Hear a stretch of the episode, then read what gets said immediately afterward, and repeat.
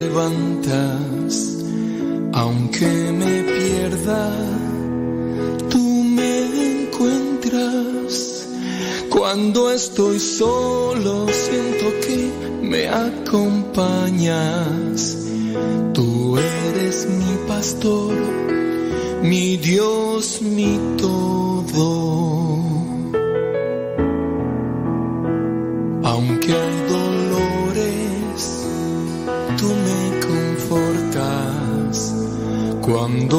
asusto, me tranquilizas. Cuando mi vida se oscurece, me iluminas. Tú eres mi Señor, mi Dios, mi todo. sobre mis llagas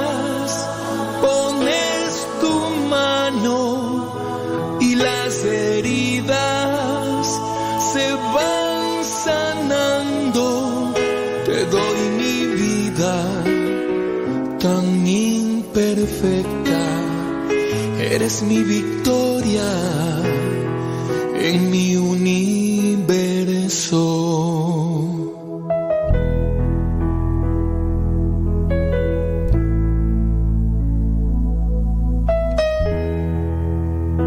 Cuando estoy triste, tú me alegras.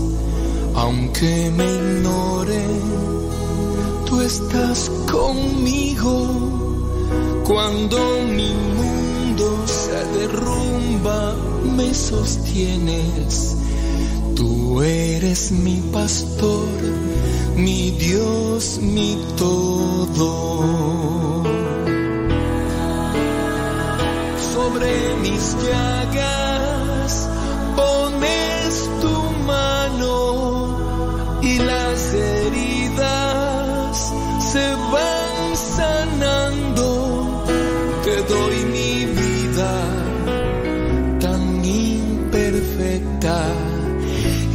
mi victoria en mi universo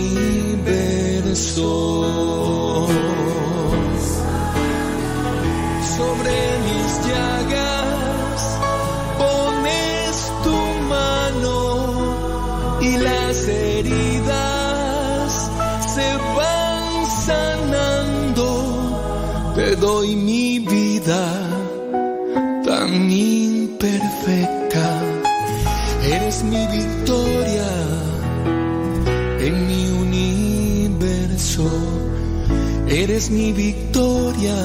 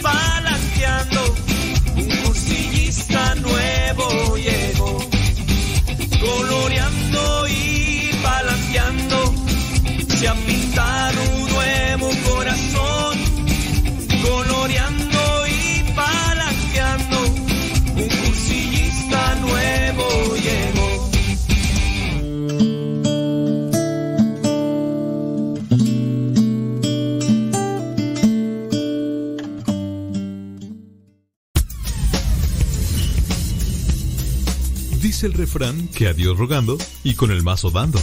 Y el que madruga, termina más temprano. Inicia la mañana con una reflexión, aquí, en tu programa, al que madruga. con el padre modesto Lule Zavala. Comenzamos.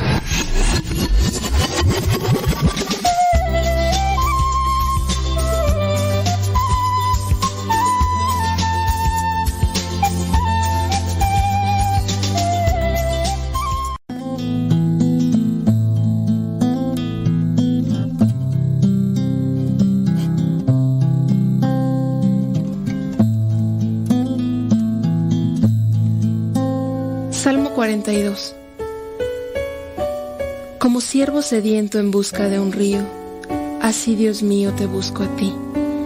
Tengo sed de Dios, del Dios de la vida. ¿Cuándo volveré a presentarme ante Dios? Día y noche mis lágrimas son mi alimento, mientras a todas horas me preguntan, ¿dónde está tu Dios? Cuando pienso en estas cosas, doy rienda suelta a mi dolor. Recuerdo cuando yo iba con la gente, conduciéndola al templo de Dios, entre gritos de alegría y gratitud. Qué gran fiesta entonces. ¿Por qué voy a desanimarme? ¿Por qué voy a estar preocupado? Mi esperanza he puesto en Dios, a quien todavía seguiré alabando. Él es mi Dios y Salvador.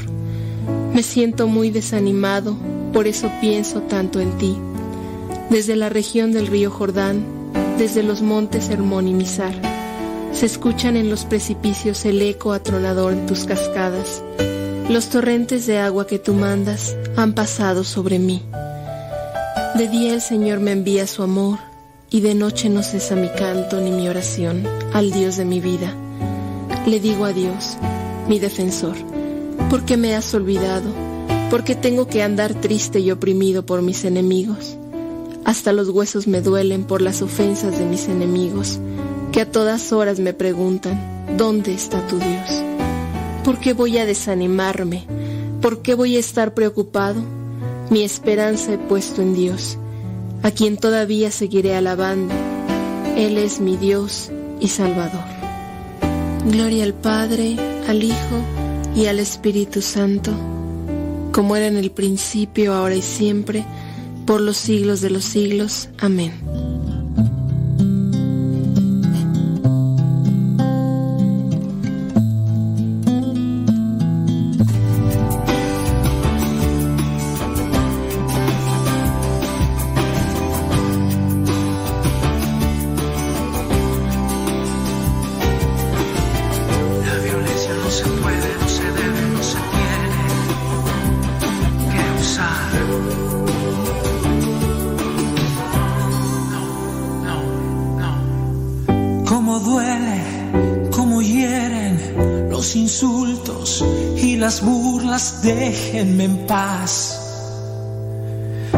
Esta casa me quiero largar, no entienden que cerrados para ellos todo es malo largo de acá.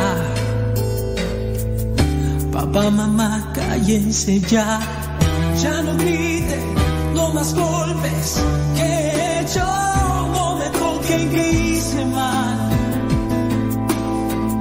Entiendan, no quiero odiar, si notaron mi silencio, mi rechazo y mis nervios fue miedo a hablar. Con golpes que no va a ganar,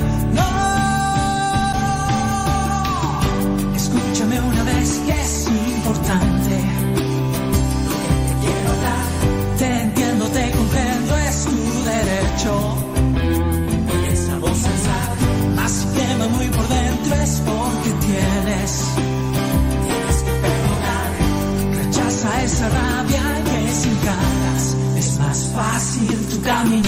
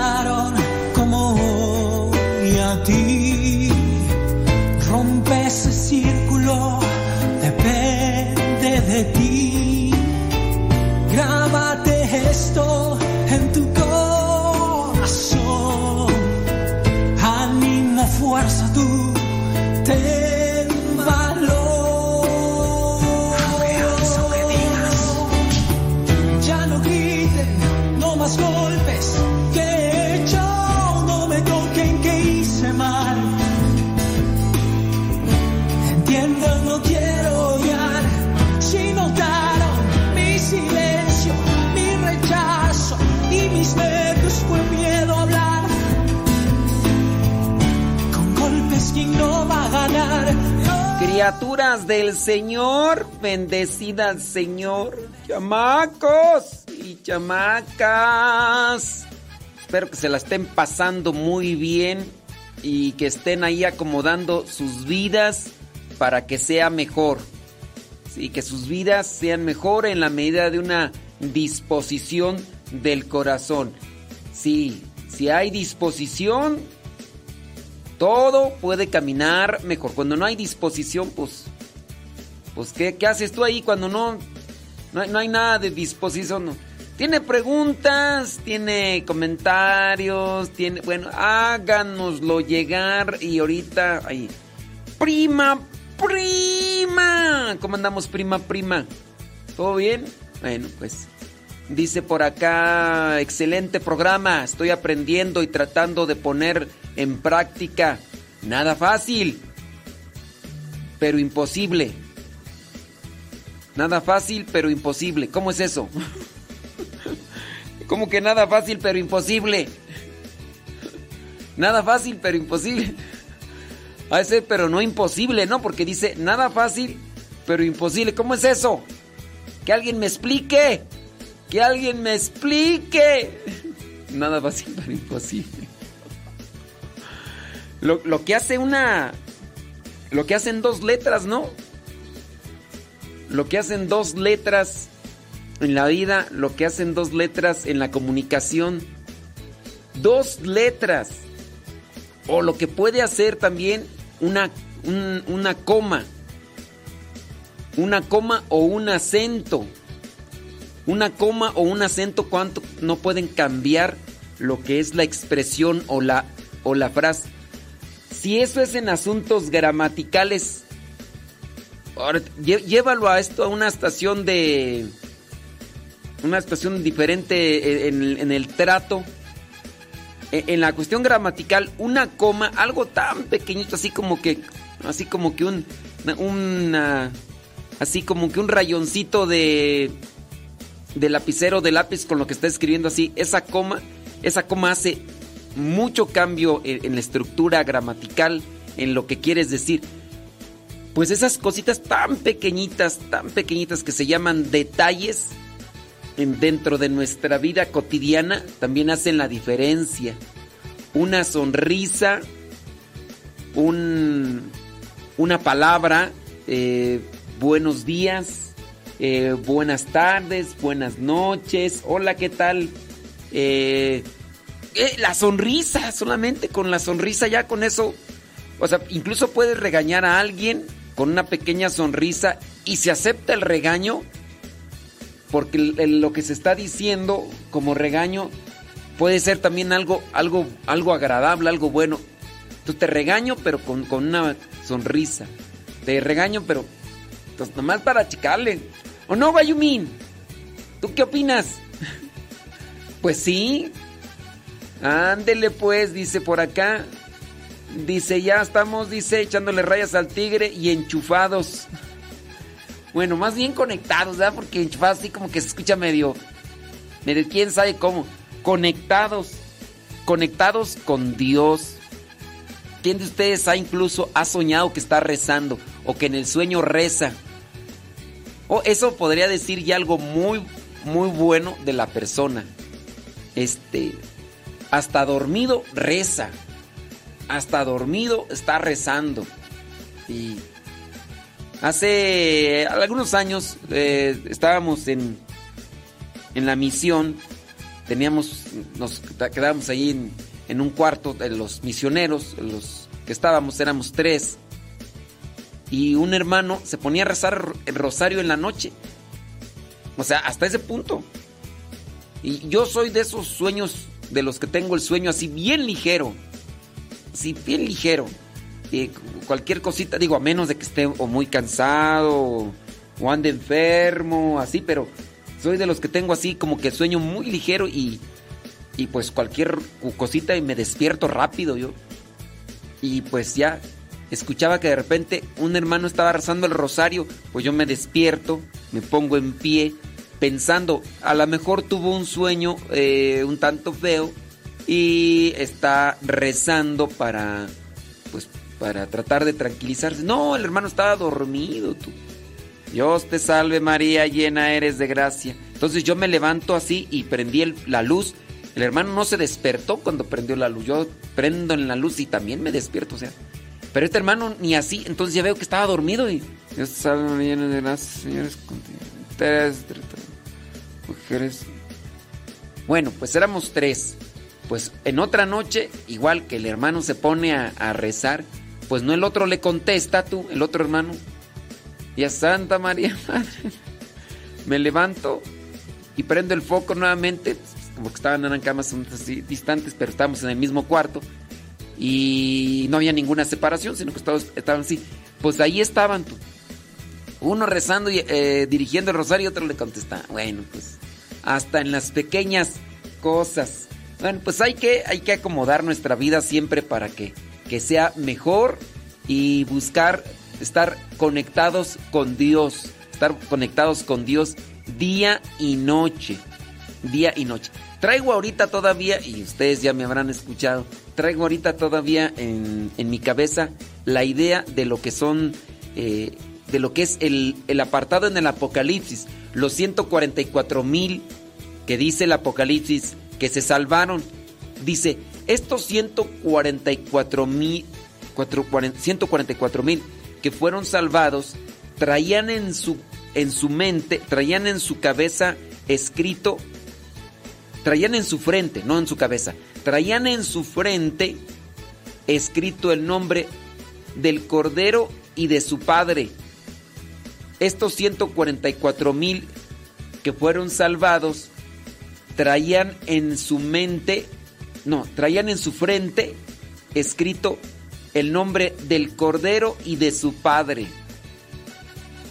Y cuando yo me encontré con ese pasaje me vino a la mente eso. Si nosotros llegamos a estar conectados con Dios desde la mente, lo que son ideas, pensamientos e incluso hasta emociones o sentimientos, podremos controlarlos.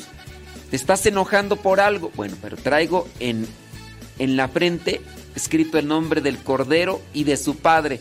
Bueno, pues con razón a eso, voy a, a ver, no, no soluciono nada con gritar, no soluciono nada con ofender, no soluciono nada con, con lastimar, no soluciono nada con, con, con golpear, no, pues ya, ya, ya con eso uno trata ahí de... Hay cosas que hay que trabajar. Por eso dentro de la fe también se tiene que trabajar con la razón. Dentro de la fe también se tiene que trabajar con la razón. O sea, no debe ser la razón que dirija la fe, pero dentro de la fe se tiene que trabajar con la razón.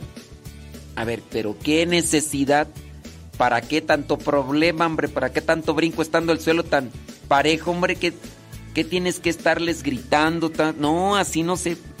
A ver, ese modito, esa forma de, de comportarte, no, no te ayuda en nada, criatura, no te ayuda en nada. Pero bueno, dice exactamente así quise decir. que nada fácil, pero con Dios todo se, se puede. Ándele, pues sí. Con Dios todo se puede siempre y cuando sea conforme a su proyecto, mi amor, porque no todo se puede. No puedes cantar igual que Andrea Bocelli, no puedes cantar igual que Sarah Brickman, aunque Sarah Brickman ya pues con la edad y todo ya no canta igual que hace algunos años, ya no cantas igual que no, no, no, no, no, no, o sea, no todo se puede, sino aquello que, que está alineado conforme a su voluntad. Bueno, bueno, criaturas del Señor, mándenos sus preguntitos. Ahorita respondemos.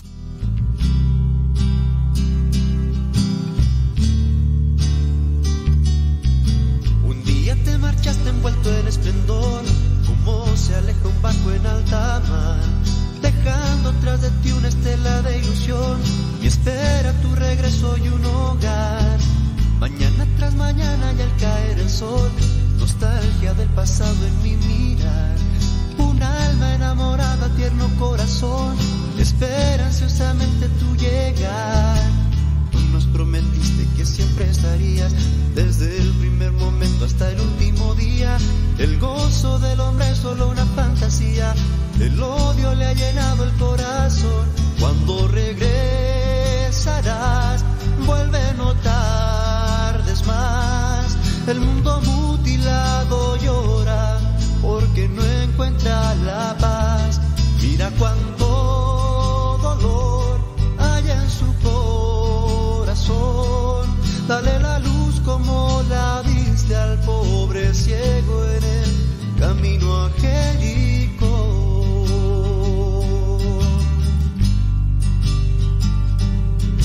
Así como un ladrón llega sin avisar, así de inesperado te ve. La tuya no es una visita ocasional, transformarás en vida nuestra muerte. Y mientras llegas a nosotros, oh Señor, con este paso firme seguiré. No importa que en la lucha me acose el dolor, con tu palabra le responderé prometiste que siempre estarías desde el primer momento hasta el último día. El gozo del hombre es solo una fantasía, el odio le ha llenado el corazón. Cuando regresarás, vuelve no tardes más. El mundo mutilado llora porque no encuentra la paz. Mira cuánto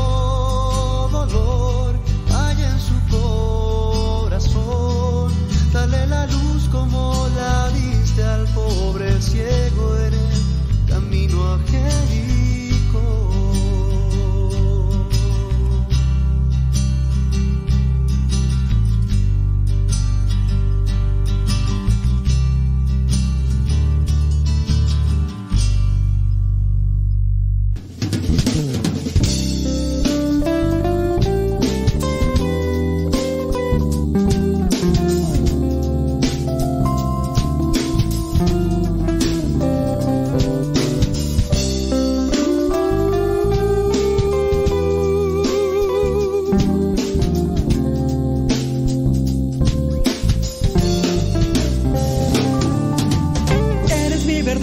eres mi razón. Te llevo aquí muy dentro de mi corazón. Te pido me ilumines cada paso que camine. Me pongo entre tus brazos, no quiero fracasos.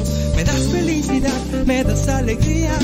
El amor que necesito para todo el día. Eres sensacional y no hay nadie igual. Me llenas todo el tiempo de felicidad. Estoy hablándoles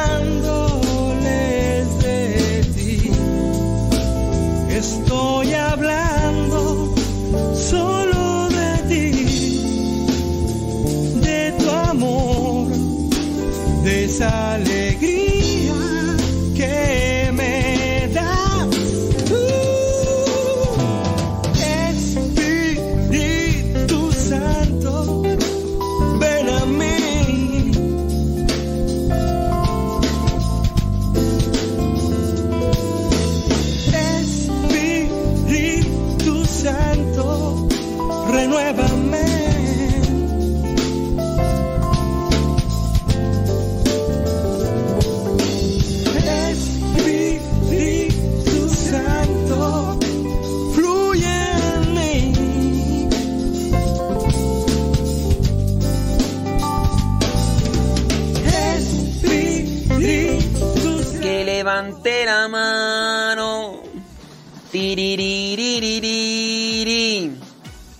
Que levante la mano. Oiga. Que levante la mano, dice. Déjame ver por acá. Me está mandando un mensajito. Eh. mm. Tarararara.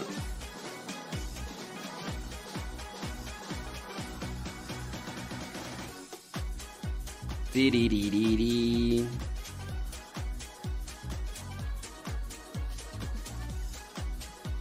Tararara. Sí, estoy acá mandando. Ay, es que luego casi me atraviesan acá estas cuestiones.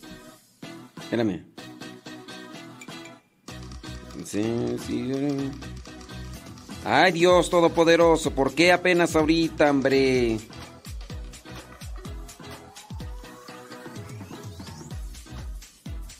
Ok, muy bien. Ay, está listo, listo. Es que. A ver qué onda. Oiga, este. Que levante la mano quien no tenga problemas con su familia. Oiga, eche- eche- écheme su problema familiar. Ahorita, ahorita, lo desglosamos, no decimos sus nombres. Pero pues tratamos de. Tratamos de, de acomodarle. Dice una persona por acá. Una pregunta. ¿Es malo alejarse de la familia para no tener problemas? Mm, es que creo que se nos ha impuesto una idea de cercanía, una idea de, de relacionarnos con la familia por encima de todo. Pero creo que nosotros, yo ese rato lo decía, ne- necesitamos tener una fe razonada. Y ante estas situaciones también debemos de razonar. Dice aquí esta persona, ¿es malo alejarse de la familia para no tener problemas? Hay veces que uno puede alejarse de cierta familia. Si tú dices, tengo problemas con mi esposo, pues, ¿ahí cómo le haces? ¿Para dónde te haces? Ahora, tengo problemas con mis hijos. A ver, pues son tus hijos. Ok, ya una cosa es que estén casados. En tremendo lío se meten los papás que hacen que sus hijos no ahuequen el ala. En tremendo lío se meten los papás cuando no les exigen a sus hijos después de que se comieron la torta antes del recreo. Tremendo lío. Porque después los van a tener ahí. Y cuando los van a tener ahí entonces vienen los problemas. El problema con la nuera, el problema con los nietos, el problema con la limpieza, el problema con... Problemas, sí, porque es dejar entrar a otra familia, a otra persona que te puedes ajustar todo. Ya cuando tienes conocido a tu hijo tu hija que hace esto, que hace el otro, pero ya dejar entrar a otra persona. Pero a ver, dime, en el caso de alejarse la familia, ¿en qué circunstancias? Bueno, tú ya creciste, ya vives aparte, tienes tu esposa, tienes tu esposo, tienes Eh, ok, muy bien. Viven en, en otra casa, ok. Te dicen, vamos a reunirnos toda la familia. Muy bien. Pero el reunirse toda la familia es causa de problemas, problemas de diferentes índoles. Pues creo que nosotros debemos de aplicarla muy bien. A ver, ¿qué tipo de problemas y en qué circunstancias podríamos colocar un freno para no involucrarme tanto en los problemas? Porque, pues yo sí convengo que si por ejemplo vienen algunas celebraciones familiares y tú sabes que esas celebraciones familiares o fiestas familiares terminan en borrachera, en discusión, en pleito y todos, pues convengo yo que podría irse, estar un rato y después, patitas, ¿pa' qué te quiero? Porque no podríamos estar ahí todo el tiempo. Digo yo, ahí sí convengo yo que pues alejarme en cierto modo. O simplemente no hay una convivencia, no hay una, una reflexión. Déjame leer un poquito más del mensaje de la persona para irnos a una situación más particular. Dice, es que mi familia es muy difícil platicar y encontrar una solución. Siempre es buscar un culpable. Y yo siempre, a pesar de los problemas, me mantengo callada para no tenerlos, los problemas. Y yo por no tener problemas y ocasionar problemas me mantengo callada y no digo nada. Pero también esto me ha ocasionado conflictos con mis hermanas porque me reclaman que no digo nada. Bueno, miren, nosotros sabemos que hay cosas que podemos aportar. Y claro es que a lo mejor lo que yo estoy aportando, lo que yo estoy aportando a lo mejor puede no ajustarse en la idea del otro. Eh, son, pues son, son cuestiones muy, pero muy particulares. ¿Problemas de qué índole? Yo hablo como problemas de estos de, de vicios. Voy a distanciarme un tanto de mi familia. Antes me quedaba con ellos en todas las fiestas. Y siempre era de que, pues, un ejemplo, ¿eh? no, es que estoy yo presentando una situación familiar, que por ejemplo, que me digan mis hermanos, no, que échate una, échate una cerveza, que échate una, una copita de vino, que una poquita, un caballito de tequila y que no sé qué, échate otro, que te pegan agruras o que no sé qué, que no sé cuánto, y que aquí, que allá. Puede ser. Entonces ya no me quedo a las fiestas porque siempre me están induciendo a tomar alcohol y termino borracho, y después llego a la casa, golpeo a la mujer entonces ya voy a optar por, sí, voy a ir, convivir un poco, pero en cuanto ya, ya me retiro, no importa que me digan, uh, mandilón, o que no sé qué, y que no sé cuánto. Ahora, acá eh, lo que nos presenta esta persona no es una situación de estas de vicios. E, esta es una situación más bien de diálogo. Miren, nosotros no debemos de caer en el conflicto de provocación puedo yo aportar algo, pero tampoco me tienen que obligar a que diga algo, porque si yo voy a estar queriendo estar, si yo voy a querer siempre quedar bien con los demás, si yo voy a querer quedar bien con los demás, entonces yo no tengo una idea clara de lo que me da estabilidad porque pienso que el estar bien con los demás, el estar bien con los demás eh, eh, es siempre lo que tengo que buscar. Pues no.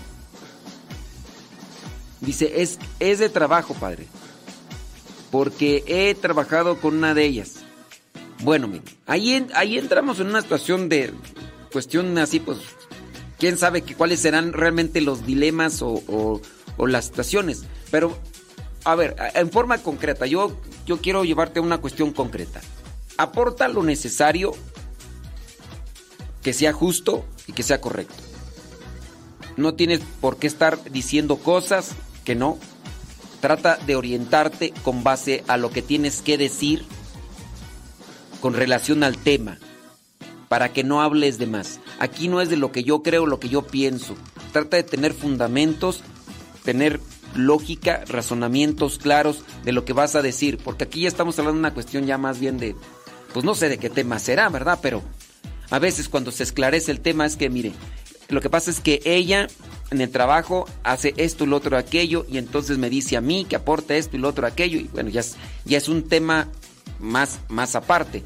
Pero si no quieres tener conflictos con, con los demás, presenta las, cosas claras.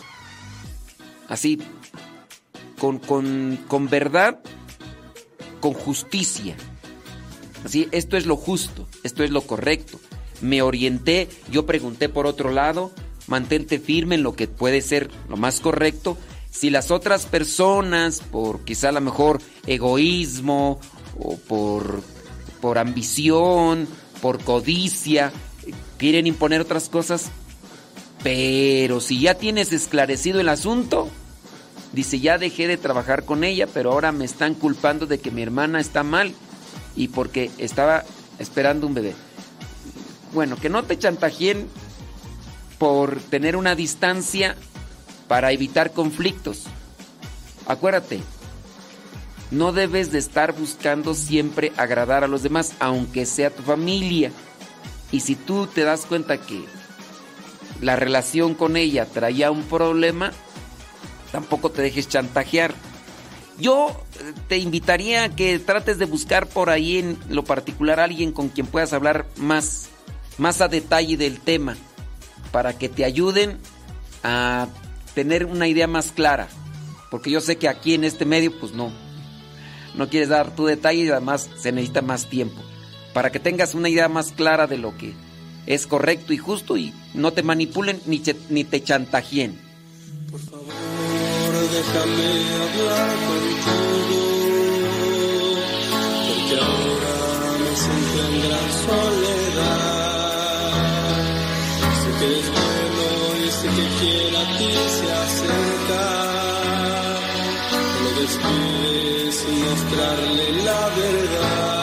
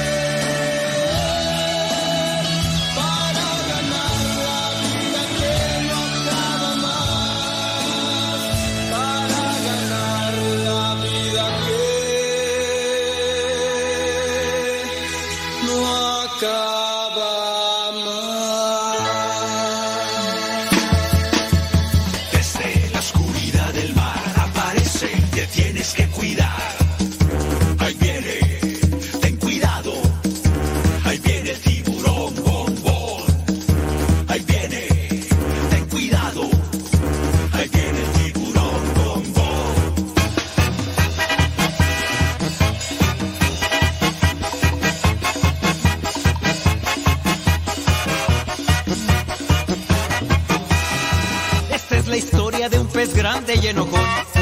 De los malvados él quería ser campeón. A los otros peces perseguía. Sí. Ahí estamos. Oiga, pues sí, hombre, es que con relación al otro tema, sí.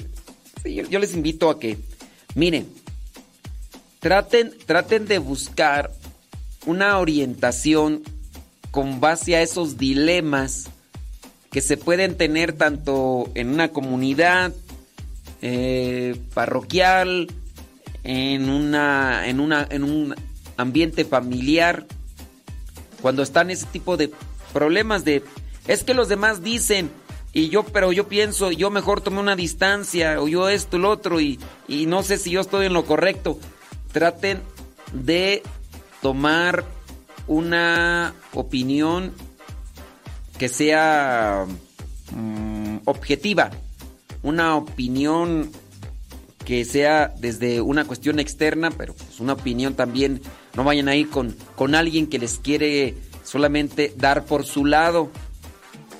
Hay veces que nosotros acudimos con personas que, que, que solamente nos consienten o se apegan a, a lo que nosotros queremos. A mí me gusta ir con fulano de tal o con fulanita de tal porque me da la razón. Y entonces ya con eso me siento seguro. Entonces ya voy, me doy la... No, pues... Ojalá y ustedes tengan a bien de, de buscar una opinión, pero ciertamente no acomoden las cosas, porque también puede ser una, una situación. Hay personas que buscan a veces un consejo, pero al buscar el consejo, dicen las cosas de manera que les sea favorable. Es decir, que hay personas que solamente dicen las cosas en lo que les conviene. Para que la otra persona que les puede dar una opinión les diga, no, pues sí. No, tú, tú estás bien, ¿eh? Tú estás bien. Yo en lo que puedo decir de mi experiencia, en la mayoría de los casos, los hombres, los hombres son los que acomodan más las cosas a su conveniencia. Eh, yo podría decirlo. Los hombres son los que, en la mayoría, los hombres son los que acomodan más las cosas a su conveniencia. Yo digo, ay, ay, ay, tan viejo y tan mañoso, tan viejo y tan inmaduro, voy a querer, o sea, ¿por, ¿por qué escondes las cosas? ¿Tú piensas que no me doy cuenta? Mm, mi hijito, cuando tú vas yo ya, ya vengo, nomás porque no puedo increpar o confrontar a las personas a veces. Uno, aunque no lo crean, con el tiempo va teniendo un cierto tipo de experiencia. Yo puedo decirlo desde mi caso o mi situación personal. Yo no solamente escucho las palabras, sino que también veo otras cosas y también con, muchas cosas que no les puedo así como explicar a detalle, con muchas cosas que a veces está haciendo la persona en el momento en el que me está diciendo las cosas, yo me doy cuenta si está mintiendo o si está buscando acomodar una historia o una, una situación para, para su conveniencia. En los ojos, en las manos, en, en, los hombros, en su manera de sentarse. Son muchas cosas. No en todos los casos es igual como una forma general, pero yo, yo me doy cuenta. Sí hay mujeres también cochinillas. Cochinillas en ese sentido de que, que buscan solamente decir las cosas a su conveniencia. Y ciertamente cuando yo me doy cuenta, ya después salen las cosas, hombre, después salen las cosas. Por lo menos así, de las poquitas mujeres así marrulleras que me he encontrado, ya las detecté y, y no les ha ido tan bien porque buscan acomodar las cosas solamente a su conveniencia. Pero, de forma general, en mi experiencia puedo decir que la mayoría de los hombres que traen para contar sus problemas familiares o grupales, porque también en, los grupos de, de parroquia y todo los hombres como que tienden más a acomodar las cosas a una conveniencia egoísta. Eso es lo que podría decir. Bueno, dejemos a un lado esa cuestión y todo lo demás. Pero sí, trata de buscar un... un- trata de exponer esto más... eh, tu- pre- presenta y expon tu situación de manera más clara y detallada y pregunta si tu postura es anticristiana o no. Yo no decir, yo no quiero decir si tu postura es errónea o no, sino más bien si tu postura es cristiana o no. ¿Para qué? ¿Vale? Dice... eh, dice... Muy bien, bueno, pues saludos por aquí a toda la gente. Muchas gracias. Ándele pues. Qué bueno. Eh, déjame ver si alguien por acá se manifiesta. Manifiéstense. Estaba checando por acá los problemas. Saludos a la Pino. Válgame Dios, ya me mandaron por acá un problema. Voy a ver. Ay, ay, ay. Dice, no sé si... ¿eh? Ok, a ver. Sí. eh, Ok, muy bien. Muy bien. Bueno. No, yo pienso que esta cuestión sí no la no la trato en al aire porque es una cuestión más particular. Pero bueno, dice uno, eh, válgame Dios. Pues sí. Sí, lamentablemente, miren, lamentablemente cuando ya se tiene un vicio, cuando se tiene un vicio y no se acepta, el vicio llámesele el que sea. Claro que hay, hay de vicios a vicios, ¿eh? Hay de vicios a, vicio, a vicios. Puede ser el vicio de celular, que no puede ser comparado el vicio del celular de estar mandando mensajes o, o ver este, algunas cosas. No se puede comparar el vicio del celular con el vicio del alcoholismo o el de la droga.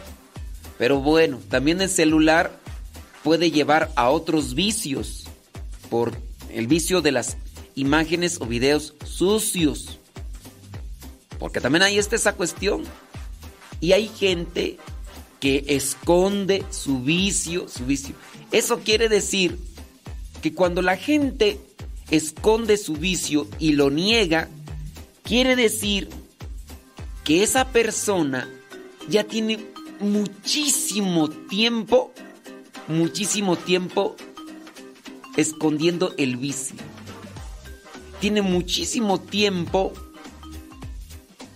quizá a lo mejor diciendo a los demás que no lo hagan cuando esa persona lo está haciendo. Ese es el problema de no aceptar, de no reconocer nuestras debilidades o nuestros vicios. O, o de decir las cosas y no hacerlas. Yo le puedo decir a los demás, no digan mentiras, pero yo las estoy diciendo. Yo les puedo decir a los demás, este, no, ¿qué otra una cosa? Este, no, no, no se enojen y yo me sigo enojando. El problema aquí, cuando yo no hago lo que digo que otros no hagan, cuando yo no hago aquello que les digo a los demás que no hagan, perdón, a ver, el problema aquí es cuando yo no hago lo que predico, es que me hago insensible. Ese es un problema en muchos de nosotros, y no solamente porque seamos misioneros o no, porque ustedes, igual como papás, pueden decirle a sus hijos eh, que no digan malas palabras y las están diciendo. Pueden decirle a sus hijos que no anden de borrachos, pero ustedes son borrachos.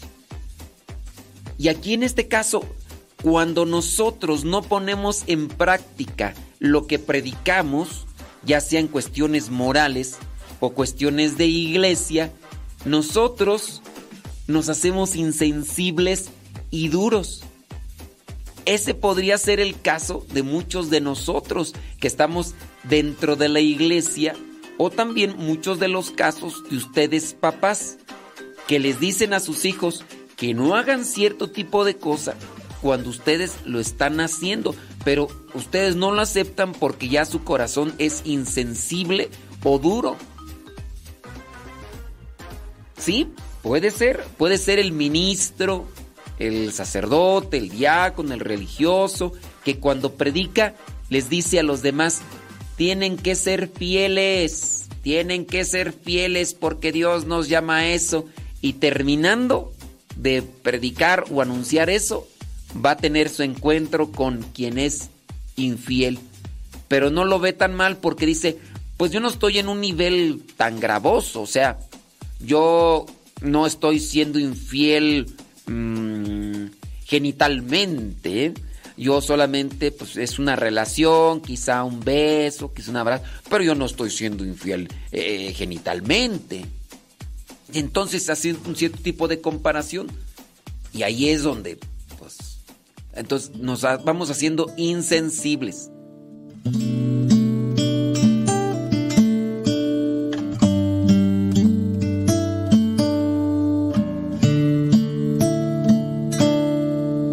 Que es difícil perdonar cuando no sabes amar.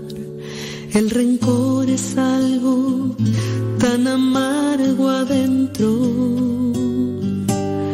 No te dejas sonreír, ya no puedes vivir.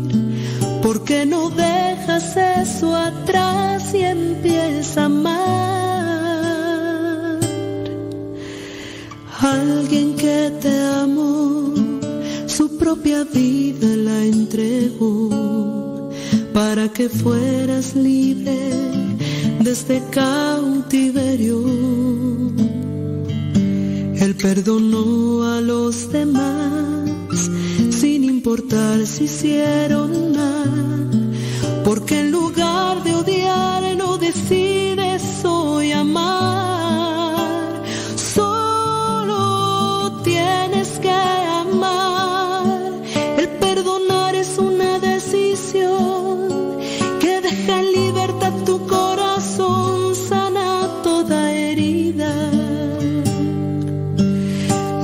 En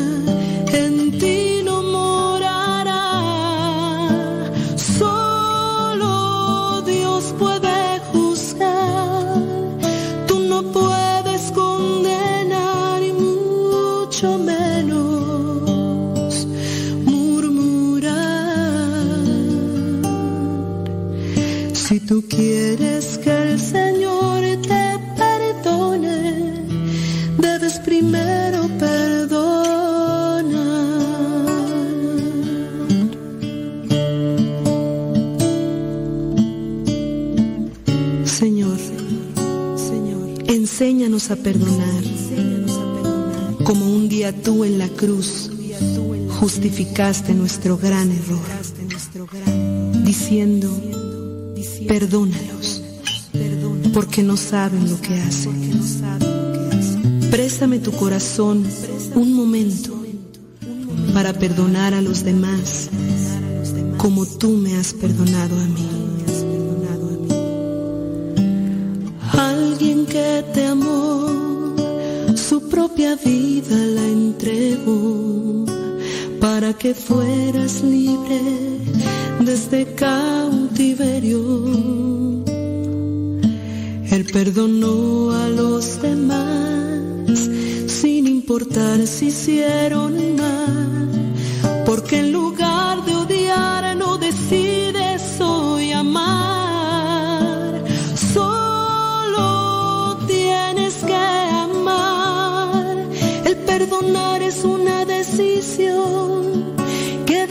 libertad tu corazón, sana toda herida.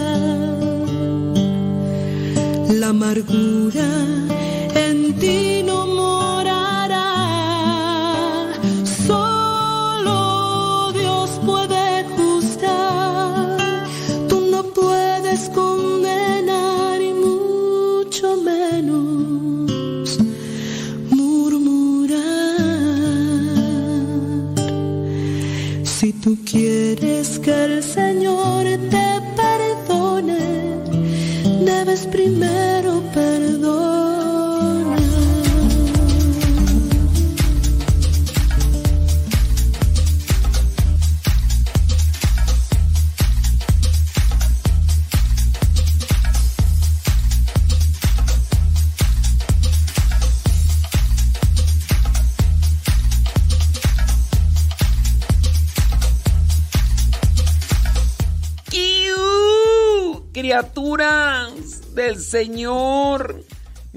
Bendecida al Señor. Ándele pues. Déjeme ver por acá una situación. Me están planteando acá una situación que pues a lo mejor este... mm, sí, pues podría ser que la analicemos. Muy bien. Déjame ver, déjame ver. Ah, ok, muy bien. Bueno, déjame buscar aquí los apuntes para tener una mayor eh, claridad de ideas en lo que en lo que vamos a- acá a responder a una persona que pues dice que constantemente le reclaman a esta persona, constantemente le reclaman porque que pues dicen que tiene celos. Estos celos que me dicen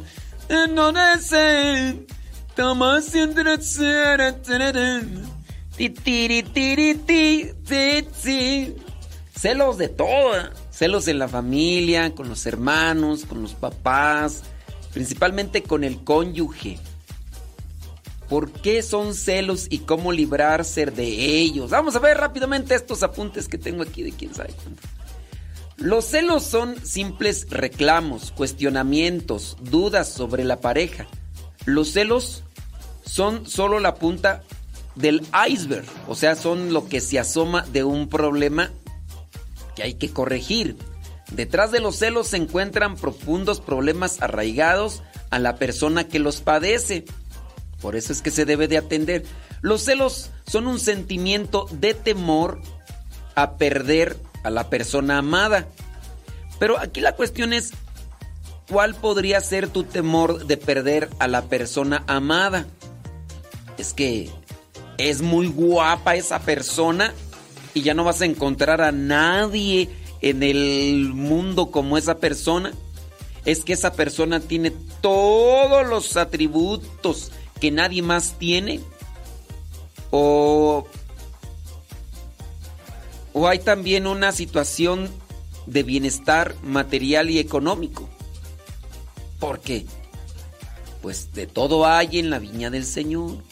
Se dice que en pequeñas dosis y de forma controlada, los celos son muestras de afecto que pueden ayudar a mantener el amor vivo, siempre y cuando tenga su medida. El problema surge cuando los celos se convierten en un sentimiento enfermizo, permanente e intenso, que surge sin tener causas justificadas, provocando crisis en la relación.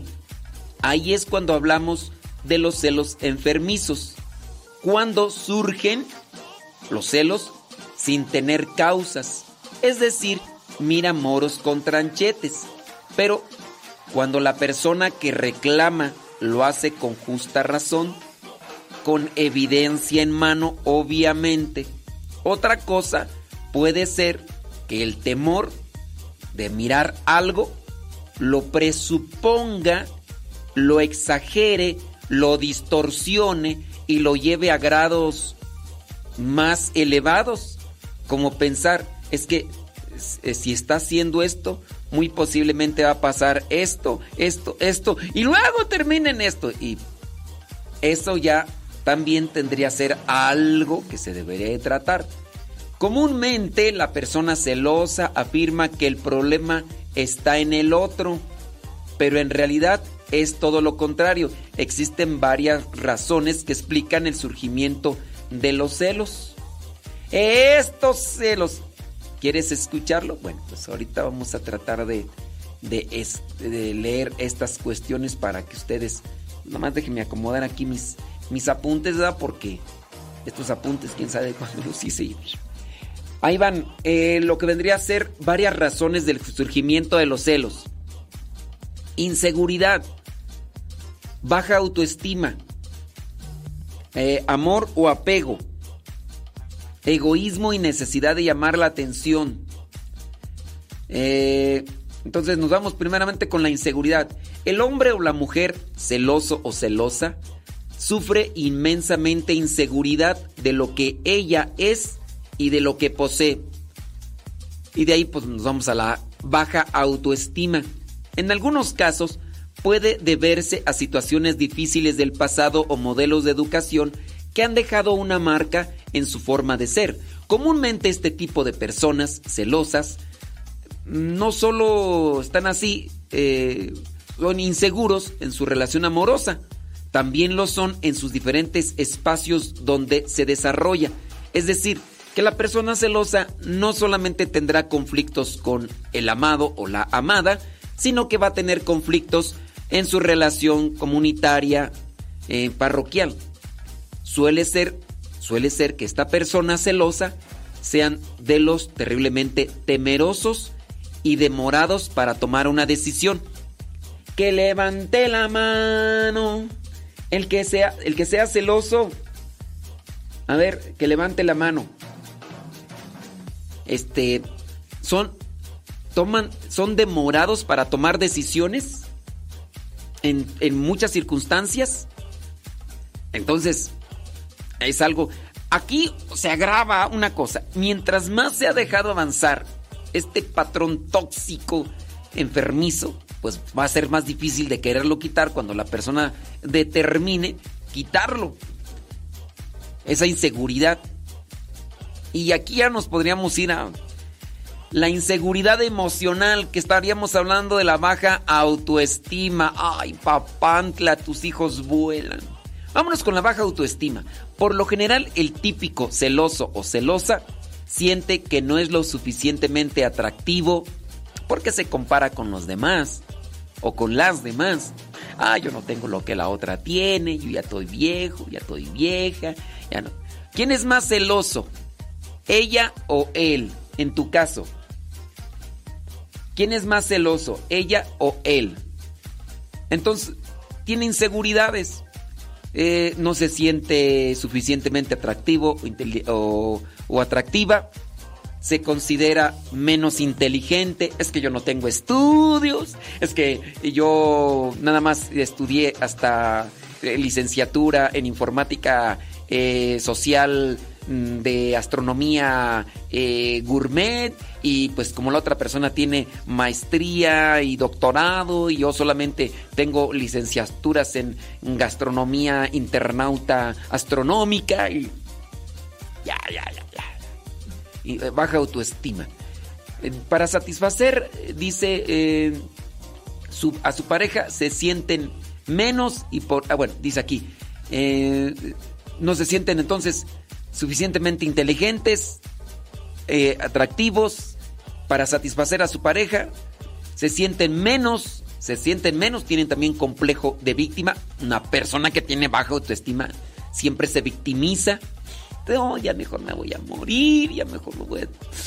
Y por eso se, por eso creen que su pareja está buscando en otras personas lo que esa persona no es. Si uno se ama a sí mismo, la comparación con los otros disminuye. Si uno se ama a sí mismo, la comparación. Es que el problema es cuando tengo baja autoestima. Aquí la cosa es que eso se transmite, a veces viene a ser hasta congénito. Si una de las dos, bueno, en la pareja, si, si uno de los dos es de baja autoestima, eso se lo transmite a sus hijos o a sus hijas. Y ahí están. están con las mismas patologías. Entonces, hay que amarse a uno mismo. Aquí está una cuestión que, híjole, la comparación con los otros disminuye y cuando la competencia no existe, es, eh, se es menos vulnerable a sentir celos. Amor o apego, otra de las causas. Amor o apego. Es completamente falso la creencia que afirma que entre más celos, más se ama. Es falso eso. Una relación asfixiante donde la libertad es cohesionada y continuamente hay reclamos sin motivos reales se le denomina apego.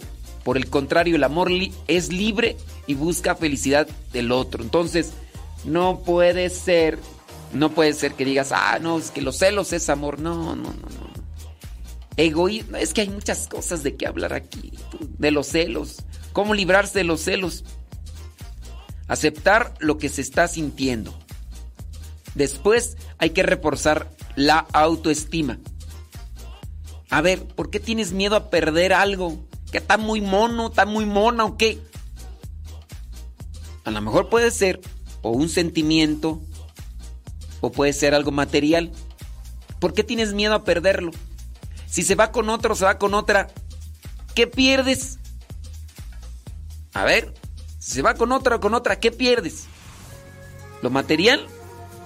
¿A la persona más maravillosa del mundo? ¿Qué pierdes?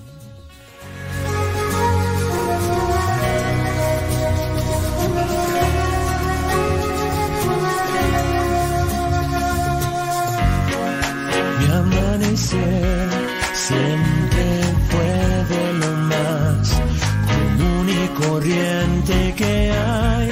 Si siempre le doy gracias a Dios por cada nuevo día soy que mi amanecer no es el mismo que solía ser. Y no es que el color de mis paredes cambió, ni la radio su programación.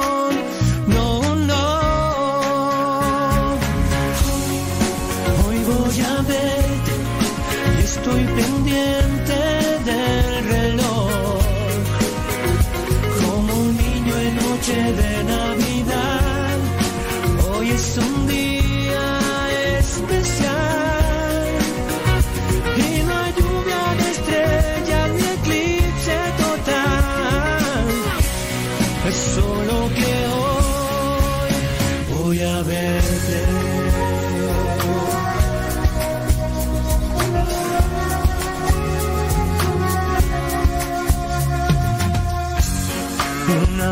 amanecer como el de hoy lo daba por hecho, pues todo lucía igual.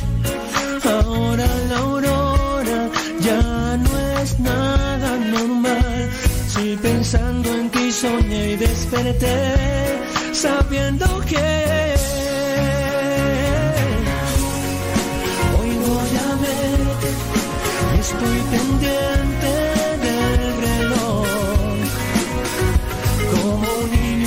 niño en noche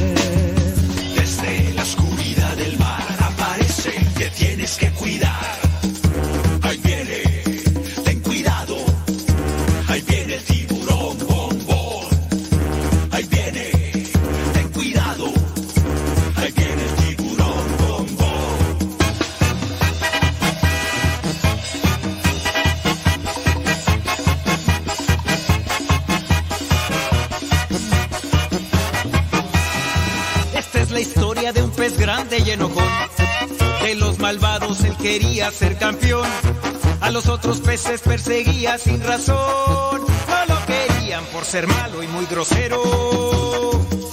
Pesado y muy sangrón. Pero en el fondo de su pobre corazón, él se sentía triste solo y sin amor. Hasta que un día conoció la luz de Dios, su perdón y su alegría, su vida transformó. Bom, bom, bom, tiburón, bom, bom.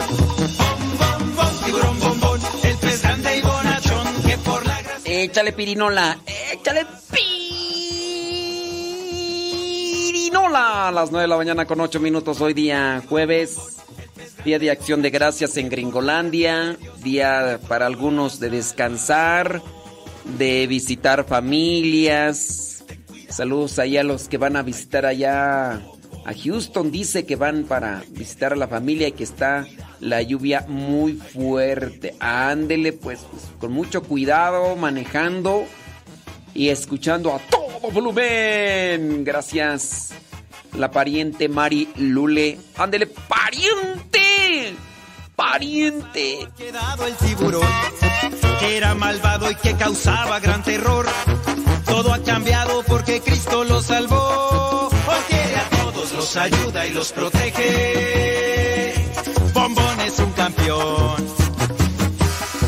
Esa es la historia de un pez grande y bonachón, que fue atrapado por las redes del amor. A todos cuenta que Jesús lo perdonó. Todas partes va anunciando el reino del Señor. Estos celos que me merecen, que merecen.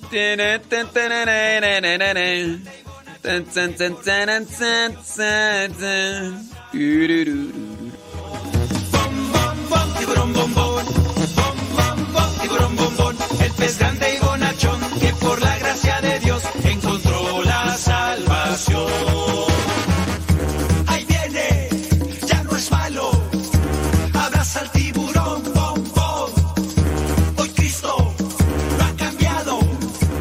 Para los que vieron el diario misionero y me preguntan, pues decirles que ya, bendito Dios, ya. Ya, no estoy así al 100, no estoy al 100,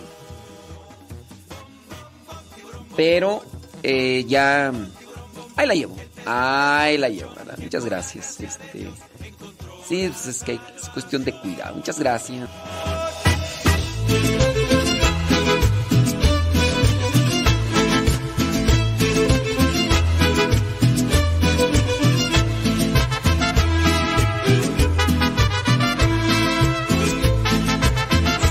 ¿Quieren que sigamos hablando de los celos? Bueno, pues en un, ratito, más, en un ratito más, seguimos hablando de los celos. En un ratito más, denme champú. Denme champú y nos echamos un baño. ¡Ay, Jesús!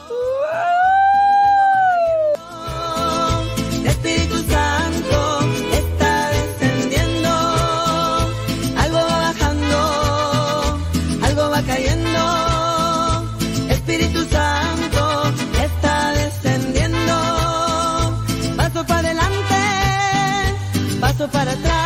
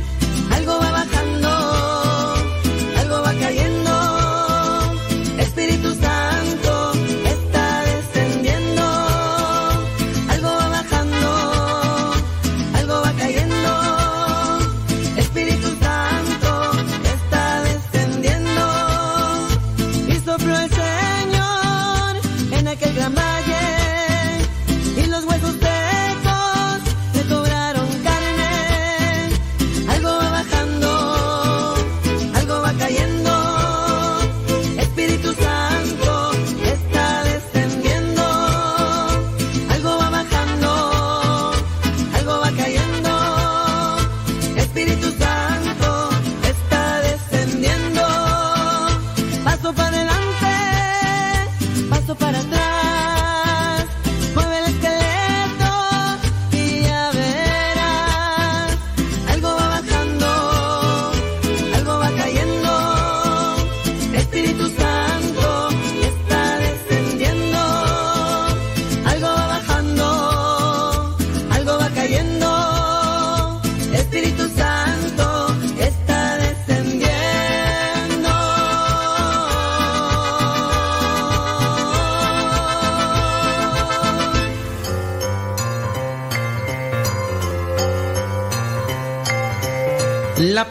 del día de hoy es muy sencilla y es bíblica. Si conoces la historia de la salvación, de volada la vas a responder.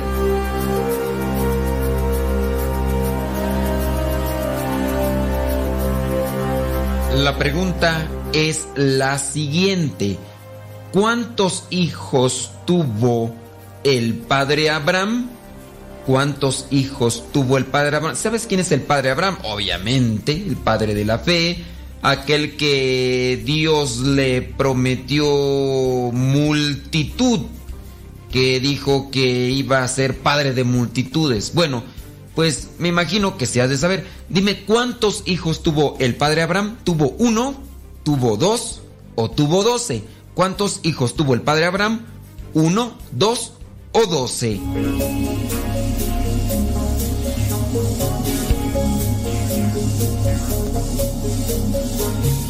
Bueno, si respondiste que uno, déjame decirte que te equivocaste, ¿sí? Si respondiste que 12, también te equivocaste. Fíjate cómo son las cosas, ¿no? Dios le pide a Abraham que deje un lugar, que, le, que deje a los de su familia, que deje todas las cosas que, bueno, no todas las cosas, ¿verdad? Pero sí a los de su familia, todo el parentesco, y que vaya a un lugar que le está indicando porque, pues así lo está pidiendo Dios. Y al mismo tiempo le dice que va a ser padre de multitud, padre de multitud. Pero Abraham ya era incluso grande, grande, y pues nomás no, nada, hasta que mandó unos ángeles y los ángeles le dijeron, sí, tu esposo va a quedar embarazada, pero pues ya Sara ya estaba más de 75 años. 75 años. Y entonces, pues ya, Sara le dice, ¿sabes qué? Pues yo no puedo tener hijos. Tenlo con mi criada. Tenía una criada. Y entonces, pues Abraham, pues no se hizo del rogar. Pues sí, no se hizo del rogar. Y tuvo un hijo con aquella criada. Y ya después, a los 99 años, Dios concede que la esposa de Abraham tenga un hijo legítimo. En este caso, su único hijo legítimo, en este caso es Isaac. Pero la pregunta entonces, ¿cuántos hijos tuvo Abraham? Tuvo dos. Tuvo a Ismael y tuvo a Isaac. Lo podemos comprobar ahí en Gálatas capítulo 4, versículo 22, que dice, pues dice que Abraham tuvo dos hijos, uno de la esclava y el otro de su propia esposa que era libre. Dios tiene su momento, cumple y después, a pesar de que todo pareciera imposible, viene a realizarse el milagro. Dios siempre cumple sus promesas.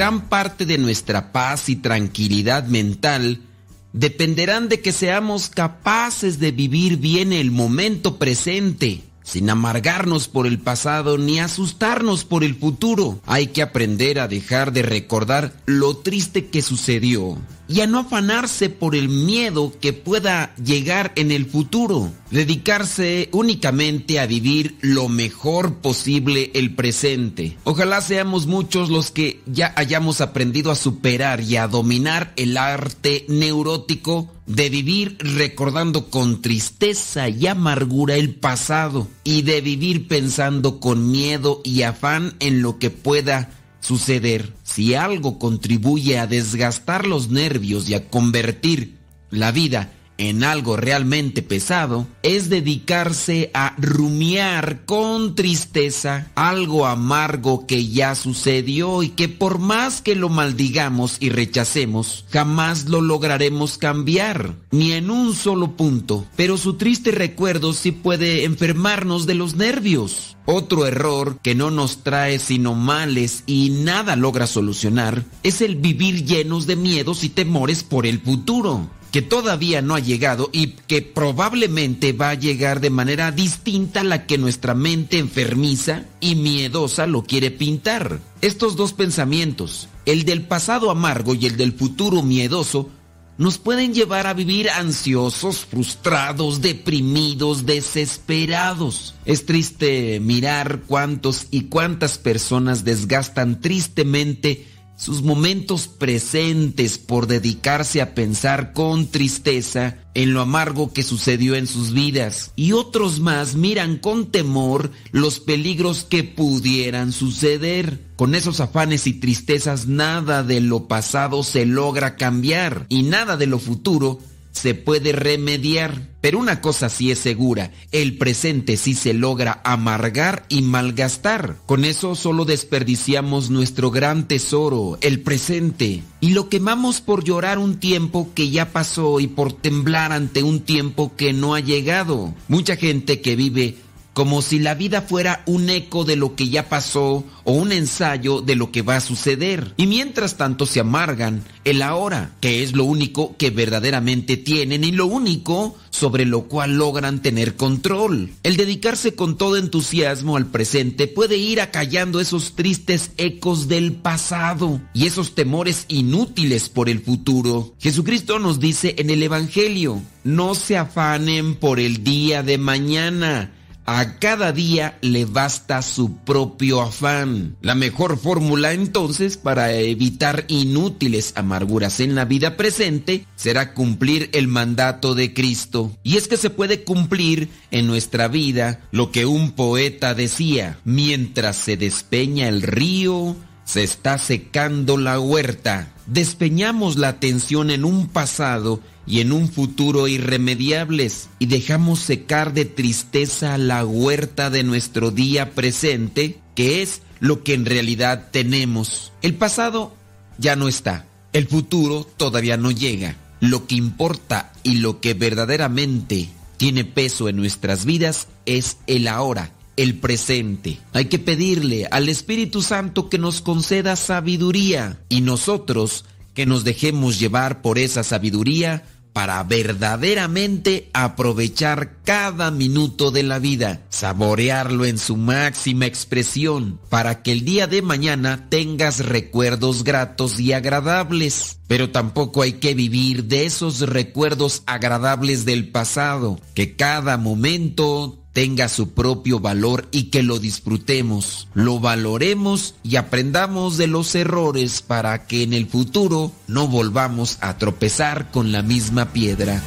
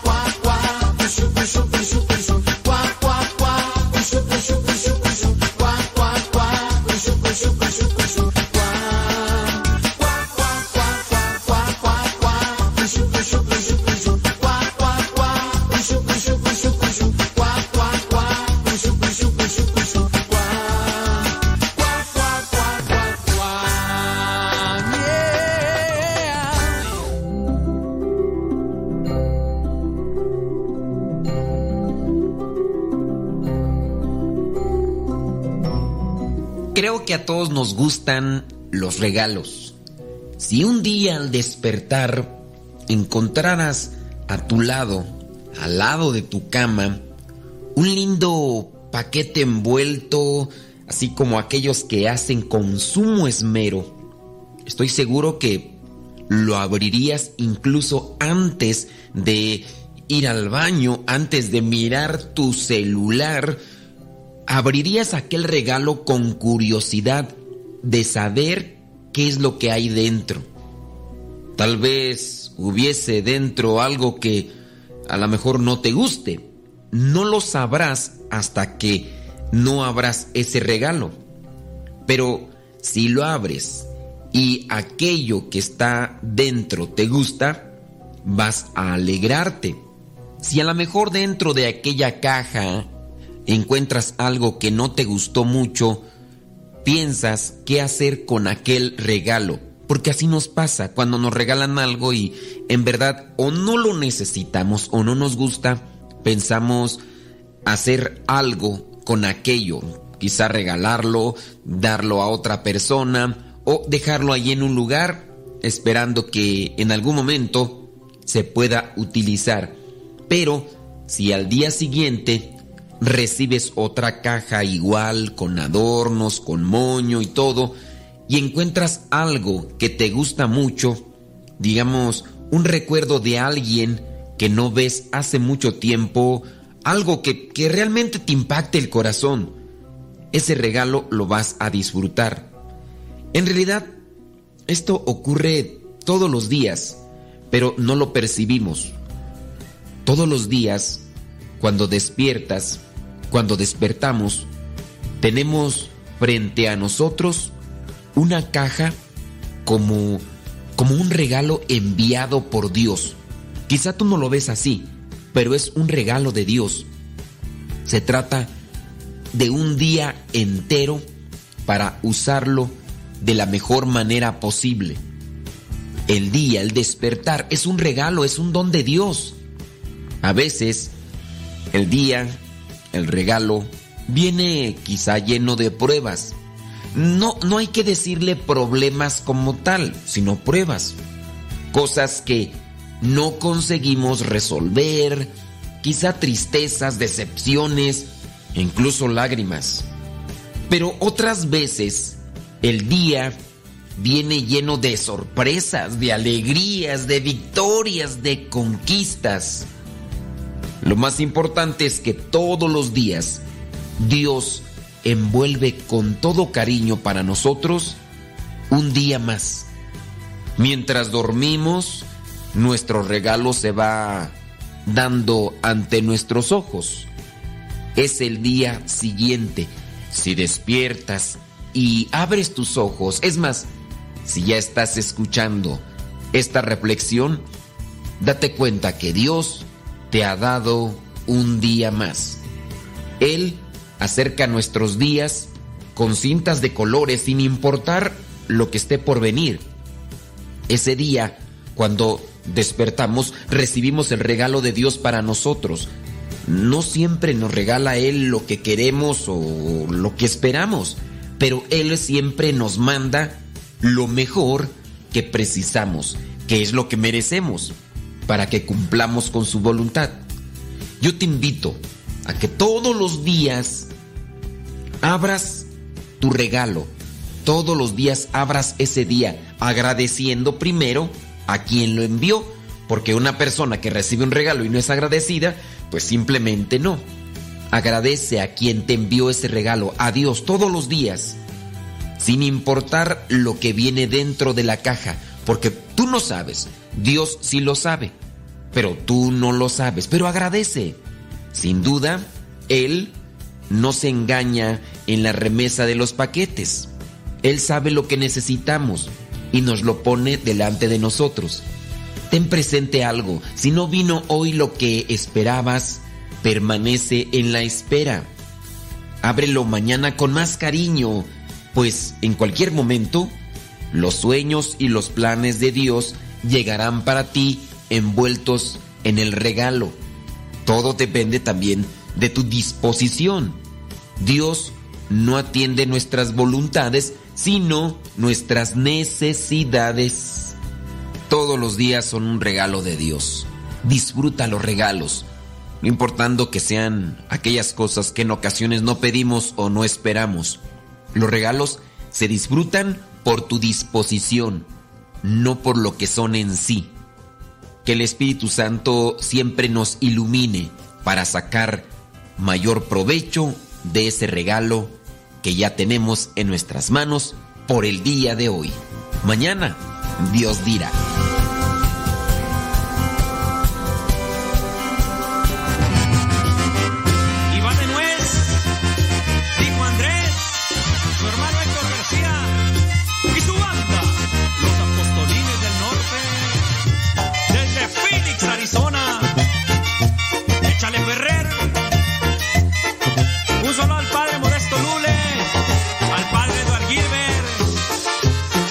A mi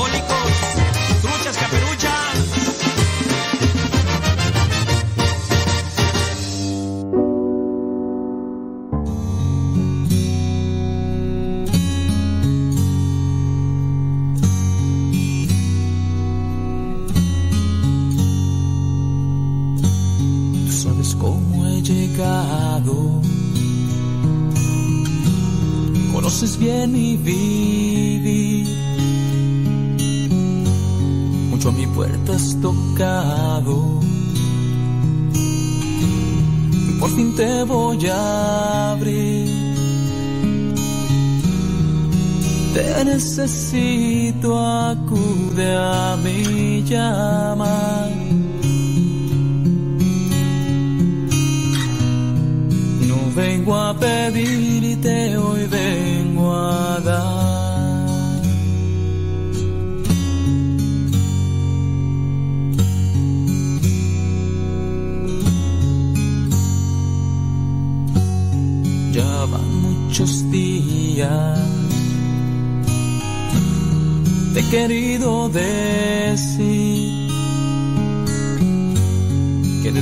esta sonrisa de verdad no soy feliz. Te necesito, acude a mi llamar. No vengo a pedirte, hoy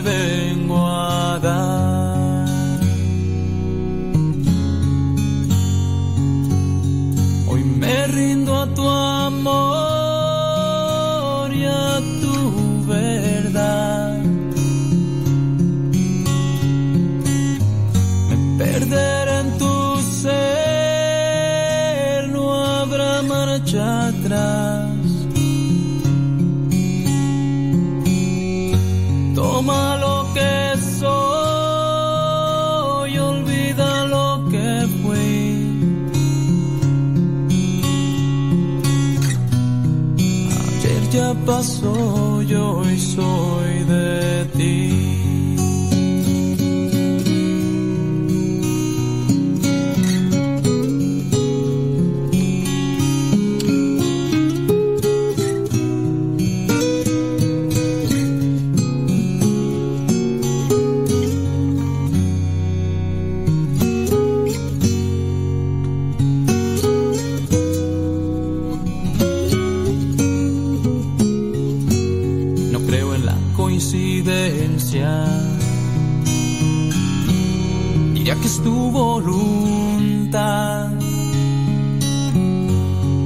que aquí hoy te cante.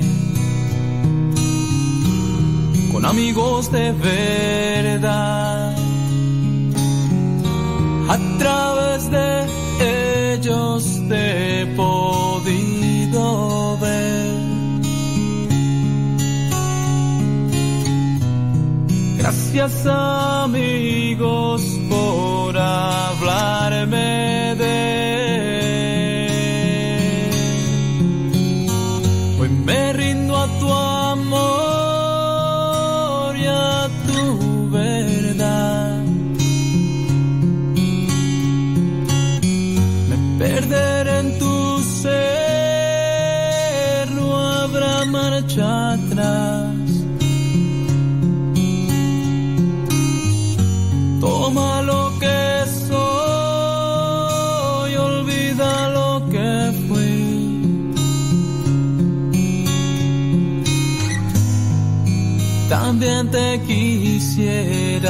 contar. Muchas gracias, gracias a la vida que me ha dado tanto. Me dio dos luceros que cuando los abro.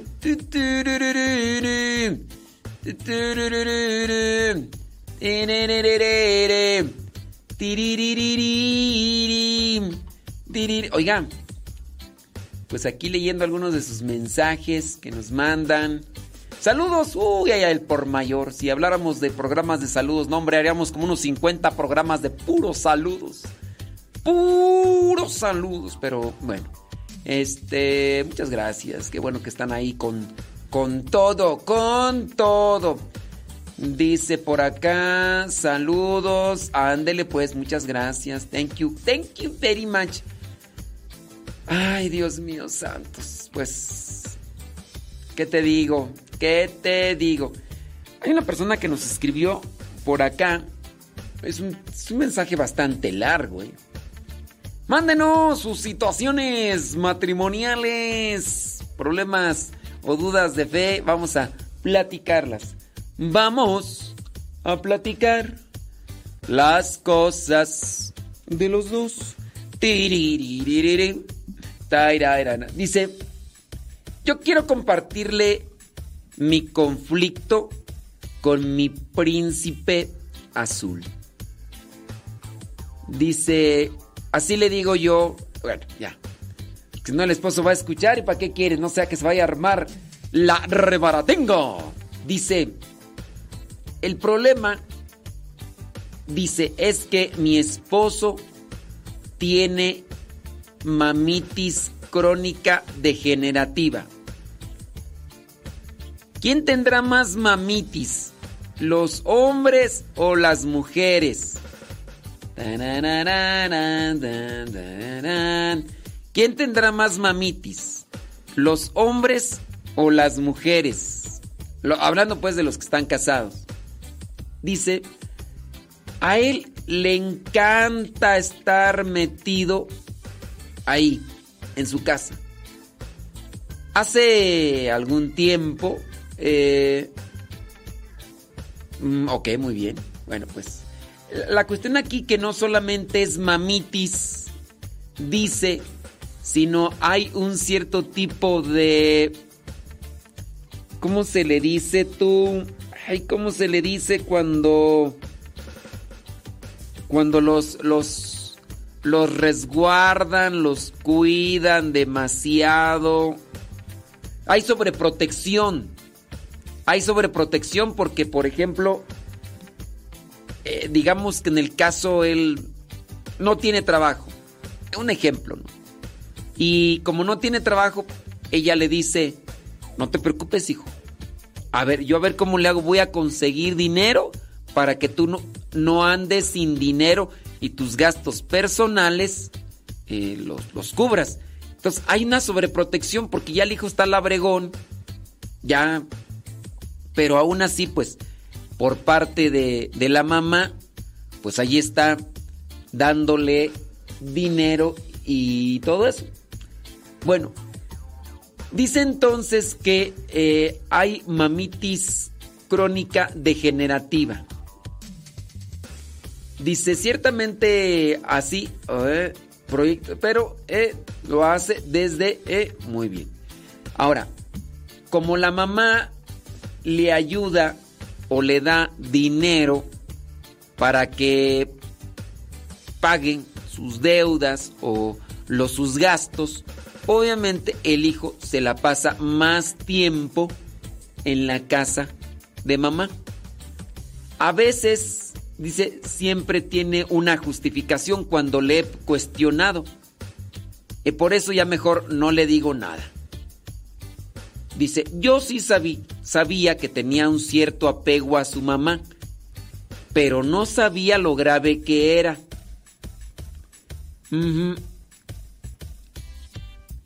Dice que el sacerdote el día de la presentación antes de casarse, antes de la boda, el, el sacerdote, como ya lo conocía, se lo hizo saber y le dijo que tenía que arreglar esa pues es una patología, pues ¿para qué para qué le para qué le das tanta vuelta? Es una patología.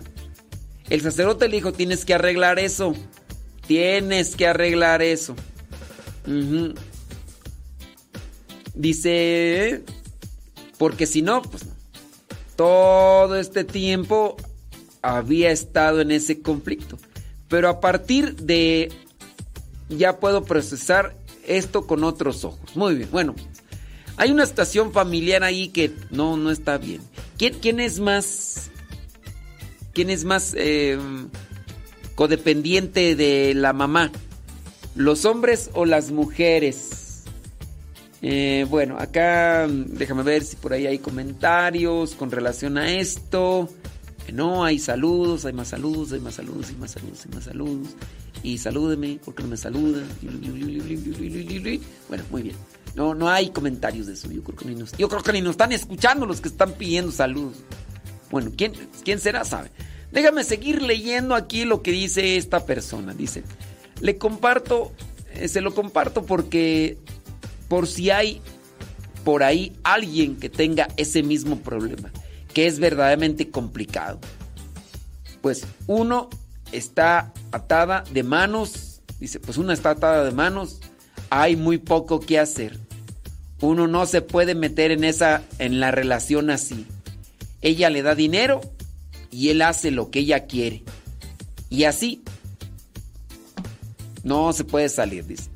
Mi párroco me dijo que no peleé con él por esto, porque en lugar de sacarlo de la casa, de la suegra, de la mamá, más lo iba a empujar a irse con su mamá, ciertamente.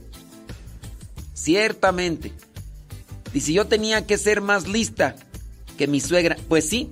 Pero mira, eh, aquí vamos a hablar de una cuestión que podría ser incluso de raíz. ¿Cómo poder hacer que cambie una patología, una postura o un comportamiento desordenado? Porque este es un comportamiento desordenado, oye.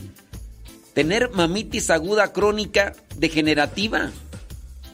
¿Cómo hacer para que cambie él o ella de, esa, de esa situación cuando son muchos años los que ha vivido de esa manera?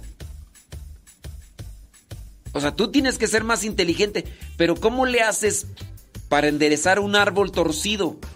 Pregunto. ¿Cómo le haces para enderezar un, árbol torcido? A ver. Pregunto yo, ¿cómo le haces para enderezar ese árbol? Es que, o sea, yo sí sé. Y, alguien me dice, ay, pues con Dios. Pues sí, pero si él no, no se abre a Dios, ¿cómo le haces? Dice, me cuesta trabajo no enojarme y no decirle. Pero pues me acuerdo, lo único que gano es que no nos hablemos si es que le reclamo y ya mejor me guardo mis comentarios. Pues en muchos de los casos, cuando tú sabes que no tienes una posibilidad de poder encontrar una solución o encontrar un comentario que pudiera desenganchar de este tipo de actitud, pues lo mejor siempre será orar para tener tranquilidad y luz y puedas encontrar una solución a ese problema. Y mejor si no discutir como lo dices porque pues lo único que vas a hacer es eso, disgustarte, enojarte y distanciarte y, y eso a la larga pues no te conviene.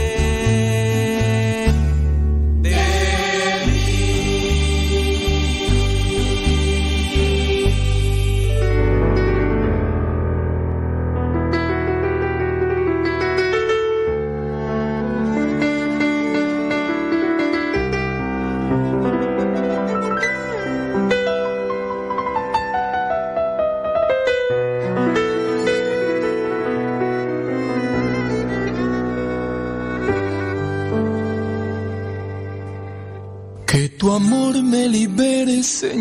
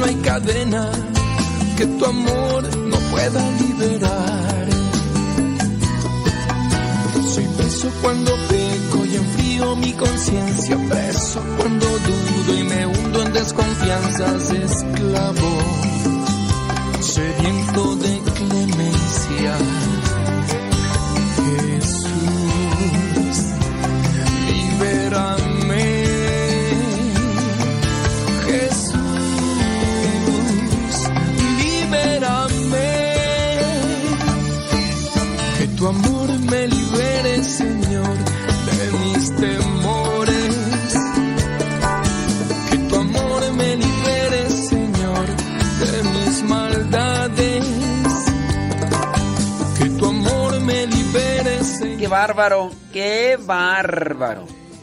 Dice por acá una persona, los, los hombres no se saben cortar el... No se saben con, no se saben cortar el cordón umbilical. Tienen mamitis. Es que yo hice la pregunta para las personas que apenas están escuchando. Les pregunté que quién tenía más mamitis, si las mujeres o los hombres. Y acá pues me están diciendo que en este caso dice que los hombres tienen más mamitis que que las que las mujeres. Eso es lo que dicen acá. Dice por acá, eh, ándele pues con todo. Eso. Échele, échele ganas, sale. Dice, tuve un pendiente así con así con mamitis aguda Nunca se casó. Él ya murió. Eh, ahí ya no le entiendo. Tuve un. Ah, ya, ya, ya. No, no tuve un pendiente. Estoy leyendo mal. Ay, criatura. Dice que tuvo un pretendiente. Así como mamitis agudas. Nunca se casó, él ya murió. ¿Tuvo un pretendiente o era su pareja? O sea que tuvo un pretendiente que tenía mamitis aguda y no lo... O sea, era pretendiente, nunca fue su novio y ¿cómo está el asunto? Platíqueme, cuénteme, no vamos a decir nombres. No, no, no vamos a decir nombres. Usted, suéltele. Dice por acá una persona que de la mamitis aguda dice... eh, que dice que a lo mejor es mitad y mitad. Ándele pues. Muchas gracias. Sí es cierto, sí es cierto, ¿eh? Gracias. ¿Qué? No, pues eh, vamos a decir las cosas como son, pues total. Pues sí. ¿Quién tiene más mamitis aguda? ¿Quién tiene más mamitis aguda? Vamos a ver. Dice, aquí mi hermana tiene mamitis agudísima, dice. Tanto que su matrimonio se acabó, por eso mamitis es acomod... No, mamitis es comoditis. Acá una mujer dice que su hermana tiene mamitis agudísima, es mamitis es comoditis. O sea, buscan más la comodidad.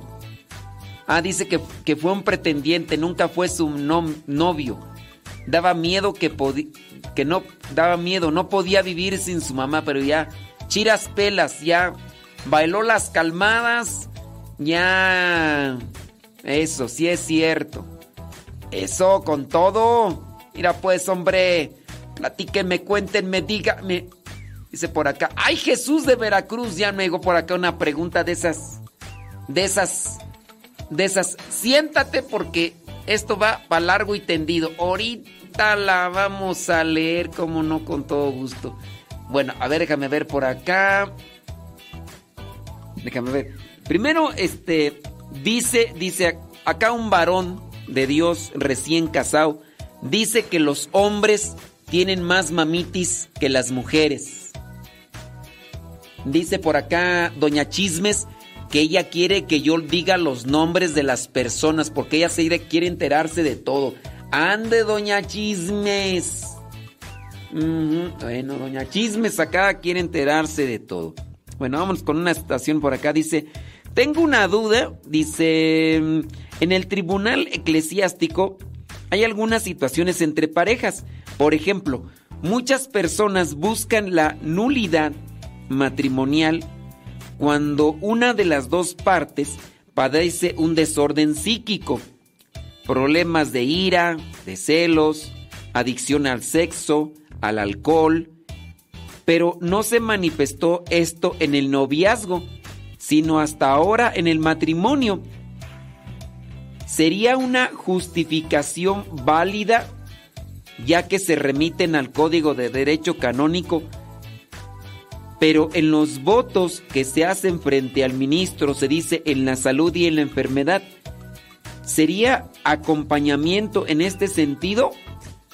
Bueno, esas nulidades han procedido, pero mi duda en- es esa, en la salud y en la enfermedad. Bueno, ahorita vamos a hablar un poquito más sobre estos aspectos que sí, creo que giran más al entorno particular. Y ya. Acá una señora está diciendo que su hijo tiene mamitis aguda. Dice, ¿qué dice tú por acá? Dice que su hijo tiene super mamitis. O sea, un hijo, una mamá está diciendo que su hijo tiene mamitis aguda. Pero si el hijo tiene mamitis aguda y lo está diciendo la misma mamá, ¿quién fue, quién fue quien procreó? Dice, y por más que le digo, ni lo acepta.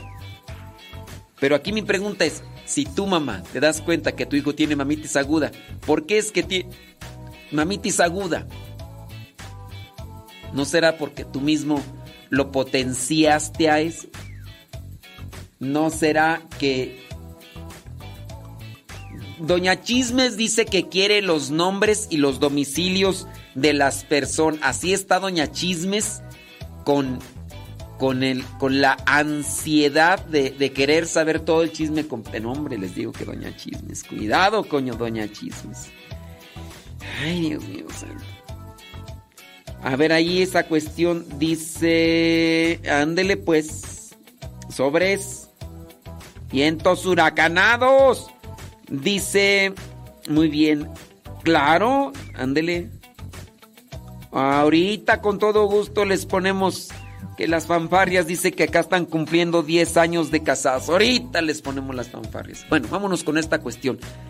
Con relación a esto de- del tribunal eclesiástico, dice que algunas personas han buscado la nulidad, la nulidad matrimonial, porque eh, la pareja padece un desorden psíquico, problemas de ira, celos y adicciones. Ok. Digamos que esto se desarrolló eh, durante el matrimonio y, y fue una cuestión no atendida. Creo yo que nosotros debemos de analizar muy bien la cosa. ¿No te diste cuenta que estaba desarrollándose este desorden psíquico, hablando de la cuestión mental? ¿No te diste cuenta que estaba desarrollando este desorden emocional, ira, celos? ¿No te diste cuenta? ¿En dónde estabas? Digo yo, porque el hecho de que yo voy a estar contigo en la salud y en la enfermedad, no sé hasta qué punto, por eso es que, por eso es el tribunal eclesiástico, porque se hace el análisis, se hace la investigación de manera muy particular, de manera, de manera más empática en- en cada caso.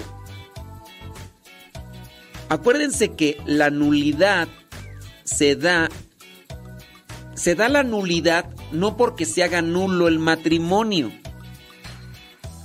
La nulidad es efectiva cuando se analiza una condición o situación hasta el punto en el que se llevó el sacramento.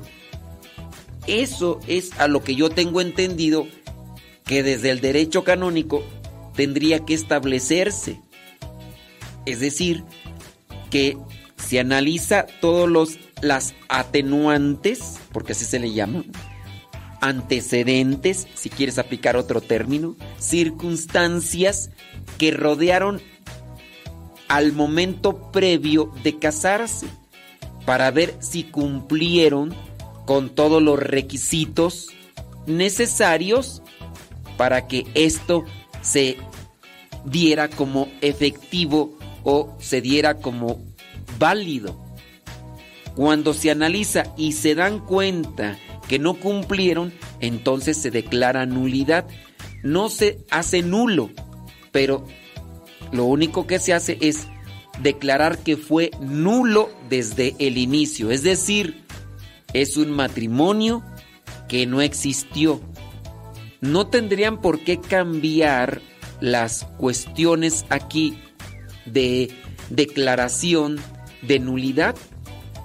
En su caso de una cuestión particular. A ver, yo me quiero divorciar. ¿Por qué? Porque esta es una tóxica, tóxica, pero con una T mayúscula. Es una tóxica, pero con, con todas las de la ley. Es, es una tóxica recargada. Es una tóxica eh, al cuadrado. No, no vendría a ser válida aquí esta cuestión por ese, término. Déjenme hacer una pequeñita pausa y, y ahorita vamos a seguir más con esta cuestión.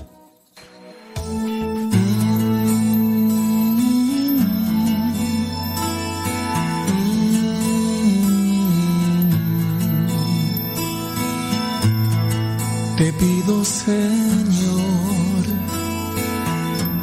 envíame tu espíritu. Soplame, Señor, tu espíritu divino. Todos mis temores se irán, huirán, mi entendimiento se abrirá, veré la luz y la verdad.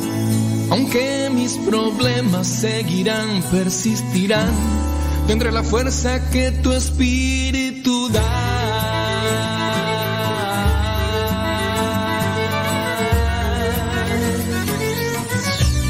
Espíritu Santo, enséñame a amar.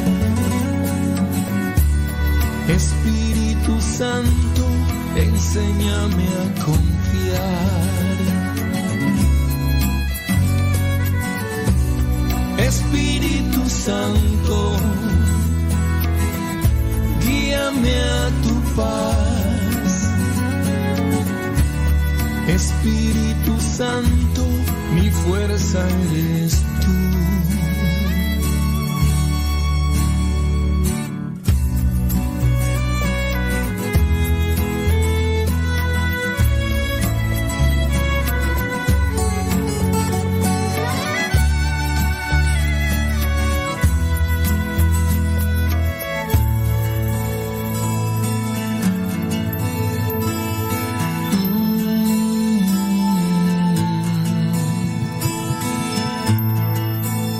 suplico, Dios, dame tu espíritu. Lléname, mi Dios, la vida con tu espíritu. Toda frustración se acabará, no volverá. Mi esperanza crecerá en tu amor, en tu bondad. Aunque el enemigo insistirá, me tentará, tendré la fuerza que tu espíritu da.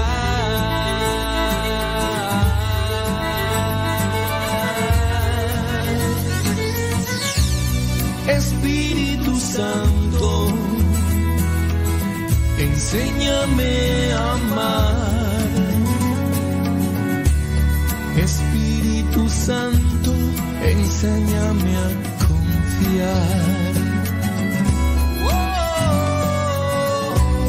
Espíritu Santo, Llévame a tu paz. Espíritu Santo, mi fuerza eres tú.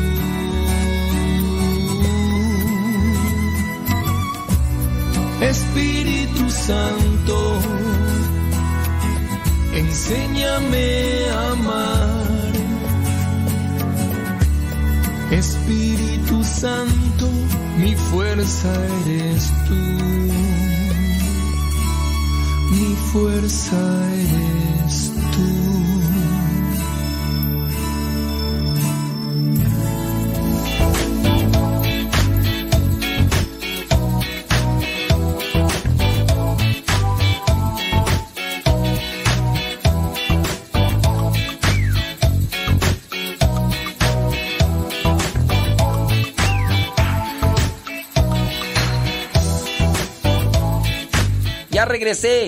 Ya estoy aquí.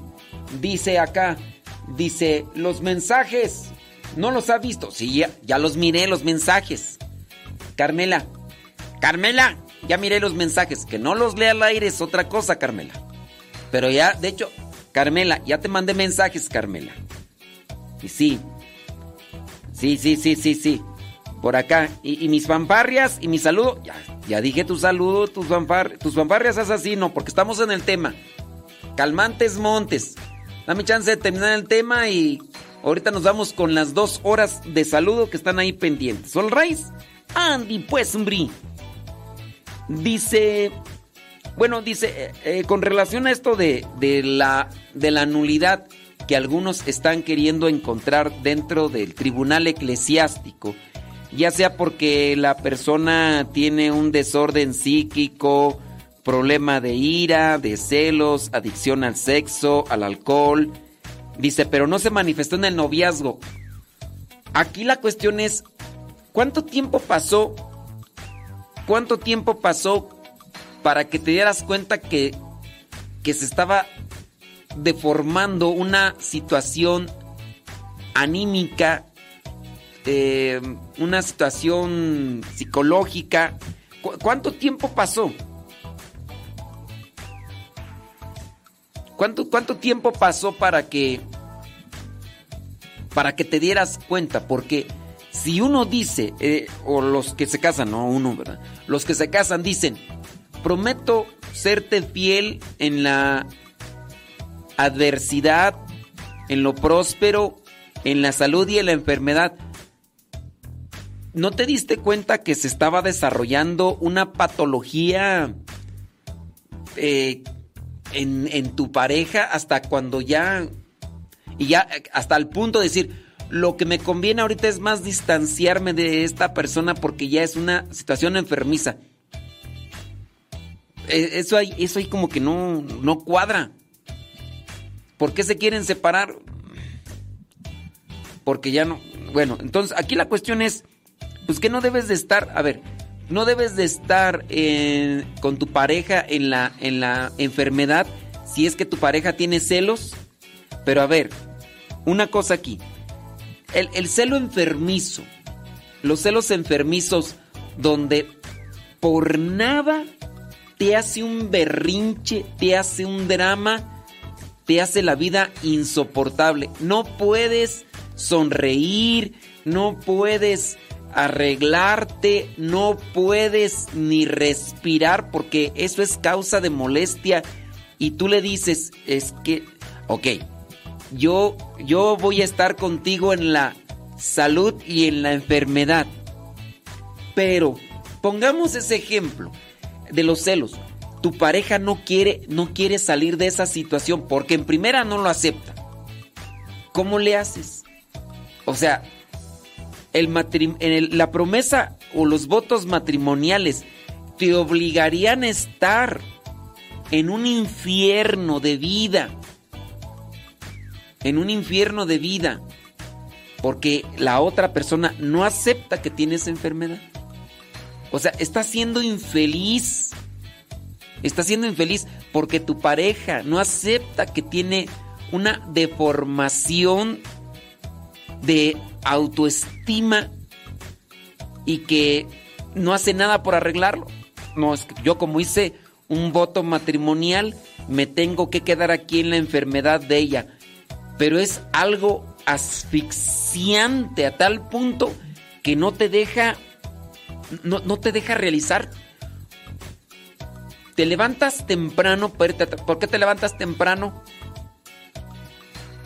¿A, a dónde vas? Pues voy a ir a trabajar. Otras veces no te levantas temprano. Son cinco minutos antes, sí, pero... eh, y es que yo, yo estoy hablando de casos ya así realmente exagerados, pero reales. Donde no- nunca te levantas cinco minutos antes y el día de hoy sí te levantaste cinco minutos antes. Dímelo. ¿Tienes que ir a ver a alguien? Porque esto nunca lo haces. A ver, dime, ¿hay una justificación clara en la que yo pueda entender que lo estás haciendo? A ver, muéstrame pruebas, porque a mí se me hace que me estás engañando. No, no, ¿cómo te voy a estar engañando?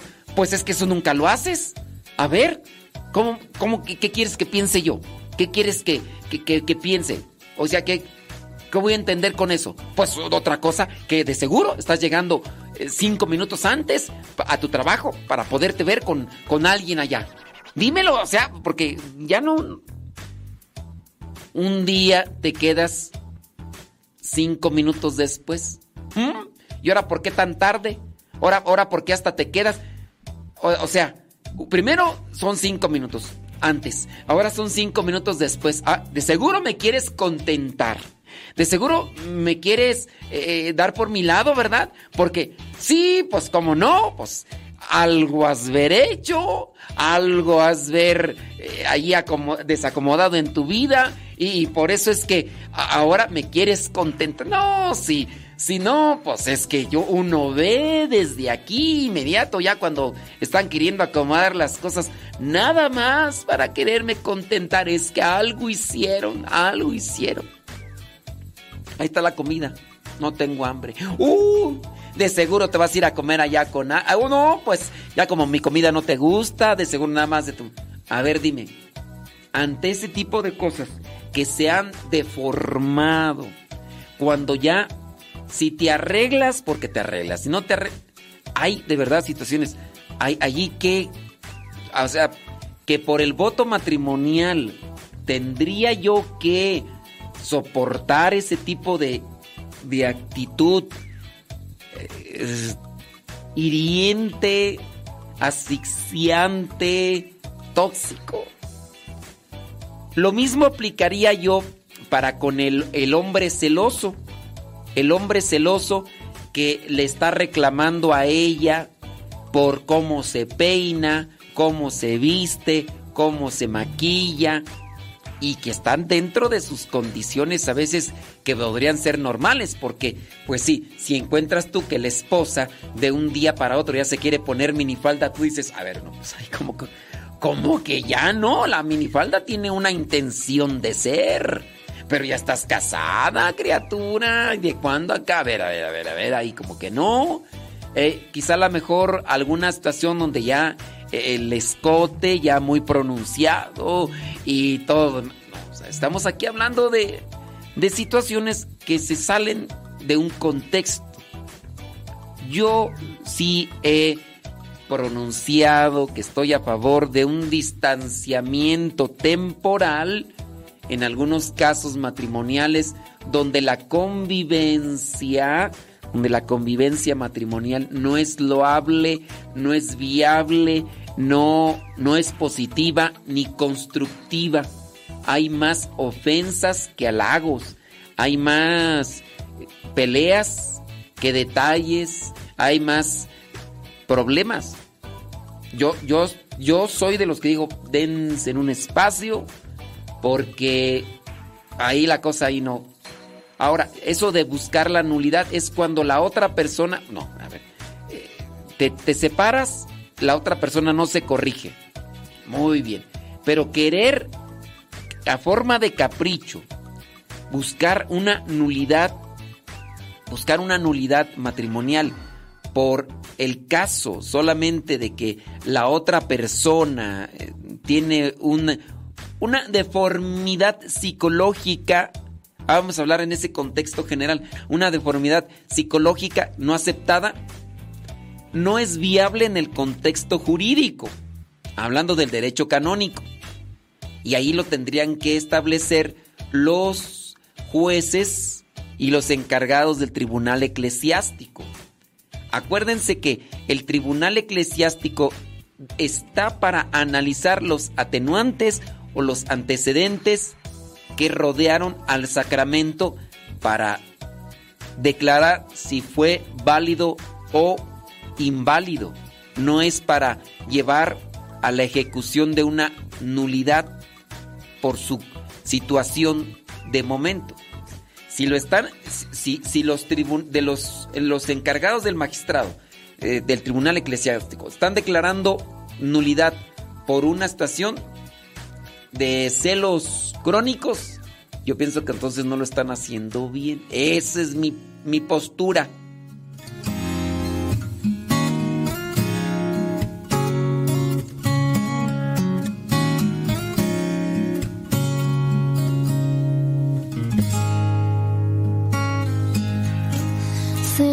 Jesús, dime cómo tú haces para amarme.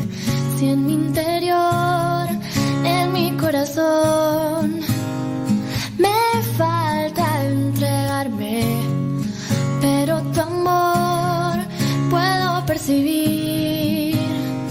Llega a mí con fuerza. Gracias por confiar, aunque en mí no tengas respuesta. Me cuesta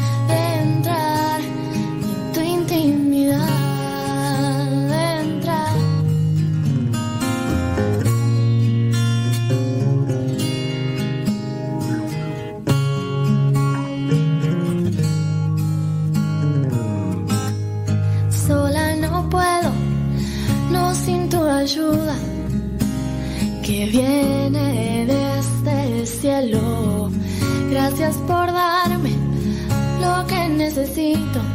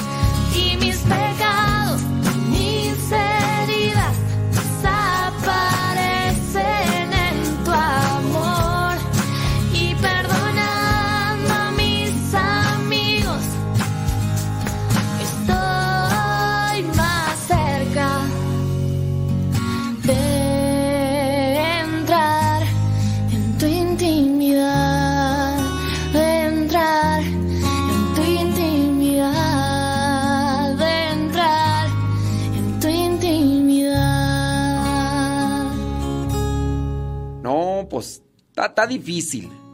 Está difícil, sí. Miren, este, sí, es que es un, es, es, es un tema sobre la nulidad matrimonial, es un tema denso. Porque en la nulidad matrimonial no se manejan formas generales. Ahí son casos particulares. Entonces, no es analizar una forma general, sino cada caso en particular. Lo que sí puedo decirles de forma puntual que para dar la nulidad matrimonial no es con base a lo que sucedió después del sacramento, sino a lo que sucedió antes del sacramento. Se declara nulidad matrimonial no con base a lo que sucedió después del sacramento, sino a lo que sucedió antes del sacramento. Y cada caso por eso se analiza. Ahí pues sí está un tanto difícil. Y sí, en el caso de, de los... ¿qué, ¿Qué pasaría en el caso de los matrimonios, por ejemplo, que se... Que, que se desentendieron de sí mismos y desarrollaron problemas de salud mental? Pues habrá, habrá casos que se podrán atender y habrá casos que no se podrán atender, pero esto no obliga a que una persona pues tenga que estar viviendo un infierno en base a un voto que se hizo de estar en la salud y en la enfermedad, cuando en voluntad o en libertad la otra persona tendría que aceptar que está enfermo o enferma y debería de atenderse. Ah, es que yo hice un voto matrimonial, pero ella o él no se quieren atender, entonces estoy obligado yo aquí a mantenerme en... Acuérdense que no es el pecado, no es un pecado separarse.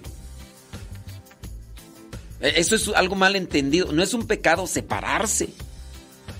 El pecado puede estar en lo que llevó a separarse o en lo que se hace después de la separación. Es que es, es asfixiante la vida con esta persona. Me voy a separar. ¿Cometes pecado por separarte? No. Pecado puede ser incluso la vida que llevas con esa persona transgrediendo en diferentes formas, en diferentes maneras. Ese puede ser ahí más.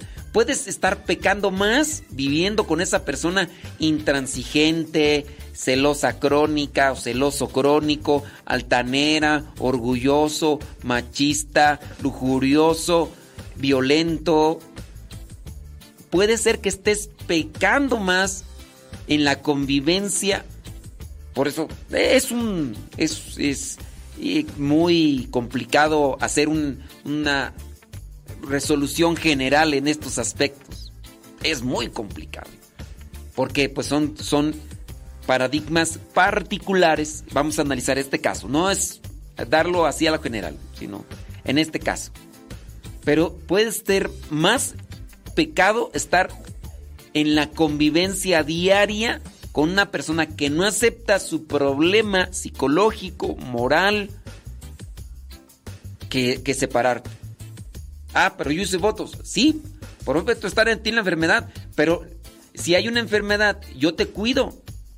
Pero si ni tú quieres atenderte ni cuidarte y me haces la vida imposible a mí, ¿cómo le hago yo? Vamos, que tengo que estar ahí. No, pues. Hay cosas que a lo mejor podrían atenderse, digo, en el caso de eh, personas que tienen que estar ya eh, clavados quizá en una cama o eso, pues ahí hay situaciones que sí es un tanto, sí, difícil, pero bueno, pues ah, déjame ir por acá a una situación, hombre, que ya nos pusieron, dice, padre, a mí me sucedió una situación con la familia de mi esposo, cuando yo recién llegué a vivir cerca de donde ellos viven, nos fuimos a vivir con una de sus hermanas para que él estuviera cerca del trabajo. Después de eso tuve un malentendido con mi cuñada. Ella dijo que yo estaba coqueteándole a su esposo. A partir de eso, pues le dijeron los motivos, pero ella habló conmigo y después ella habló con mi suegra y mi suegra habló conmigo. Todo esto sucedió, dice, ya tiene unos años y yo estaba recién llegada con ellos. Mi suegra habló conmigo, me dijo que ella me iba a apoyar y que creía en mí porque yo le dije a mi suegra que no era verdad, que no sabía en qué momento había pasado eso, pero que no era verdad que yo me le estaba insinuando a su yerno y que pues yo quería a mi pareja. Pues después de eso ella me dijo que no pasaba nada, que todo estaba bien, pero de ahí yo sentí... De ahí... De ahí yo sentí que ella me culpaba a mí porque su hija estaba mal con su esposo. Y porque la... Ok, una cosa puede ser las declaraciones tanto de uno como otro. Pero cuando nosotros aplicamos el yo sentí o yo creí, eso forma parte de la suposición. Y eso nos lleva a conflictos personales y de relación. Cuidado con, establecer en nuestra forma de vivir el yo sentí o yo creo o yo pienso. Cuidado, cuando lo haces o lo, lo, lo, eh, lo incluyes dentro de una forma de convivencia, puedes equivocarte. Yo solamente te lo digo. Dice, yo sentí que ella me culpaba. Sentiste. A mí porque su hija estaba mal con su esposo y porque la hija enfrentó al esposo y el esposo le dijo que yo me le insinuaba a él. Después de esto mi suegra lo comentó con todas sus otras hijas. Pasó más de medio año y mi suegra viajó a la ciudad eh, de mi mamá y platicaron. Y yo todo esto nunca se lo comenté a mi mamá porque no quería pues preocuparla porque ella vive lejos. Después mi suegra le comentó y pues le dio a entender, pues sí, que yo había hecho que su hija y su yerno tuvieran problemas. Aquí yo lo que veo es un problema de comunicación. Eh, eh, aquí eso, miren, cuando pasan este tipo de conflictos internos y se comienza a divulgar en toda la familia sin tratarlo o, o buscar soluciones con las personas involucradas, esto, lejos de ayudar, perjudica.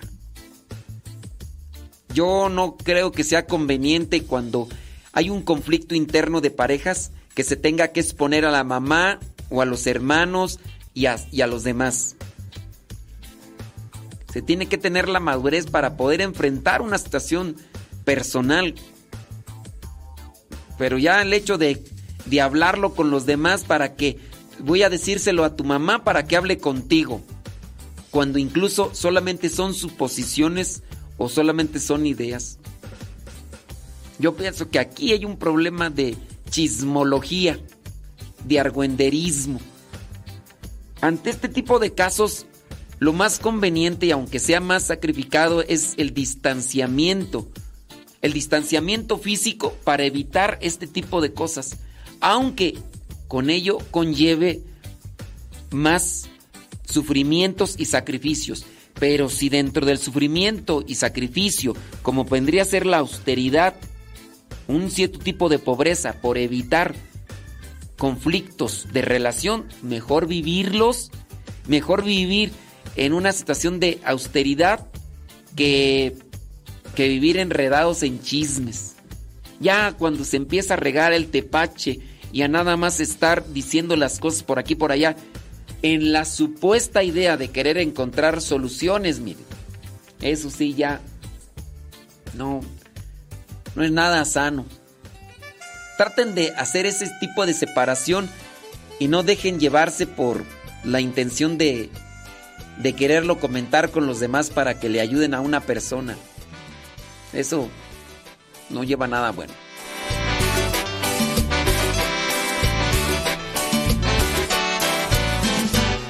Yo tengo una lamparita, prendida la tengo yo.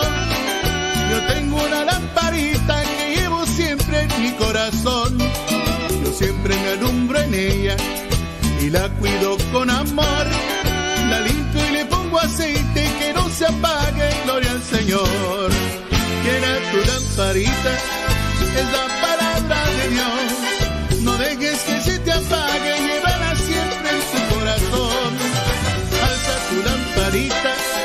que vea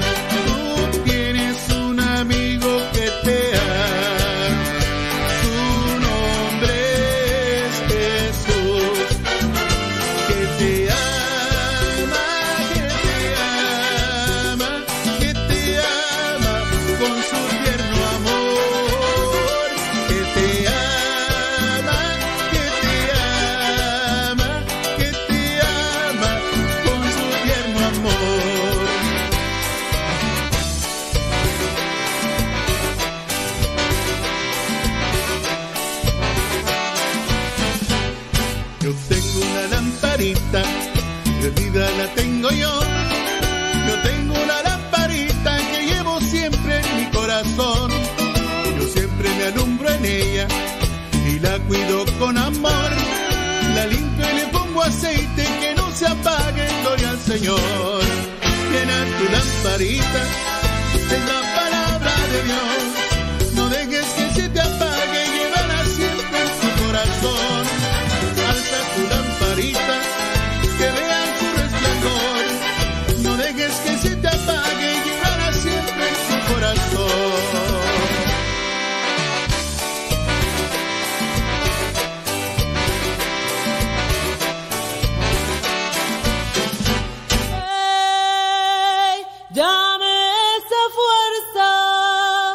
Fuerza que me lleva al cielo, esa fuerza que está en ti.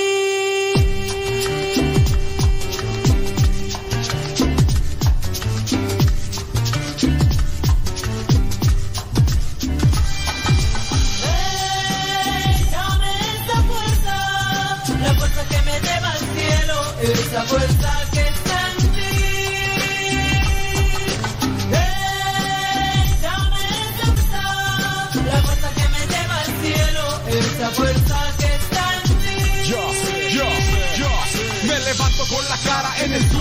No tengo trabajo, no tengo ningún consuelo. Solo tengo deudas y muchas preocupaciones. Pues día a día cargo con las mismas sensaciones. Mi vida iba para abajo, es lo que yo había visto. No conocía al Mesías, el Señor llamado Cristo. Solamente hablaba de dinero y de pobreza. Hacía lo que fuera por llevar pan a mi mesa. Pero me olvidaba de quién era en realidad. Sentía que el dinero era mi felicidad. La maldad llenaba mi corazón sin parar. El veneno recorría mi alma al caminar. Pero me di cuenta de que alguien arriba estaba viendo. Ángeles y demonios por mí estaban combatiendo. Es verdad lo que te digo, hermano, no te estoy mintiendo. Que el amor de Jesucristo por ti siempre será eterno. Esa la fuerza que me lleva al cielo, esa fuerza que está en. Ey, dame esa fuerza, la fuerza que me lleva al cielo, esa fuerza de energía, lléname de tu entusiasmo. Llévame de tu mano, la cual a veces he soltado. Nunca la he olvidado, por eso vengo a tus brazos. Y como todo hijo, mucho me he equivocado. Rescátame del mundo, lléname de tu amistad. La que nos dice. Ay, no, Dios mío. 10 de la mañana con 43 minutos. Ay, es, es que uno ve tantos problemas en los matrimonios que uno dice. ¿Qué es eso? Limpiamos toda la casa sin dejar caer una gota de pintura. ¿Qué es eso? Ay, Dios mío. Bueno, sí. Y con relación a esto que nos estaban platicando. Dice, después mi suegra le dijo, eh, y después le dio entender, pues sí, yo, este había hecho que su hija y su yerno tuvieron problemas. Entonces mi mamá habló conmigo, pues sí, se hizo un problema más grande de esto. Mi error fue nunca comentarle a mi esposo porque yo creí en mi suegra que me dijo que era mejor que no le dijéramos nada. O sea, tu suegra, tu suegra te dijo, no le vayas a decir nada a mi hijo. No, ahí, ahí es un error. Y tu, tu suegra siendo de chismosa. Ay, por lo mismo de que no sabíamos que si después... No, miren, cuando ya empiezan a, levantarse falsos o empiezan allí a, a decir este tipo de cosas entre parejas, tienen que comentar, no, es que ya la cuñada dice que tú le andas insinuando a su viejo. A ver, coméntale a tu esposo, dile, a ver, mira, aquí hay que aclarar estas cosas. Aunque tu suegra te ha dicho, no se lo digas, pues sí, ya lo reconoció acá esta persona, dice que ese fue ese error. Por lo mismo de que no sabíamos que si después él me fuera a reclamar o que me fuera a creer. A mí entonces cuando ella le dijo a mi mamá, pues le dijo cosas que en realidad nada que ver con lo que había sucedido. Y pues mi suegra le dijo que ella se sentía mal por lo que había sucedido y porque yo había cambiado con ella. Fíjate, no era la misma confianza cuando al principio llegó a vivir con mi suegra. Llegué a vivir con mi suegra y que ella se sentía triste porque yo no la quería como... Ese es uno de los problemas que se dan por... Porque cuando, cuando hay este tipo de convivencias entre hermanos casados, cuñadas, cuñados, nueros y nueras. Ese es uno de los problemas. Cuando no hay madurez, estas cosas salen más a flote. Bueno, dice porque yo no le quería como antes y a mi suegro sí lo procuro más y platico con él, con mi suegra. O sea, ahora, hasta tu suegra también ve moros con tranchetes. Toda esta situación la tengo muy presente y no puedo perdonar a mi suegra completamente todo lo que pasó porque después ella lo platicó con más personas. Tu suegra tiene un problema ahí de chis, chismología. Bueno, ajena a la familia y en realidad pues yo siento que me hizo quedar mal con mucha gente.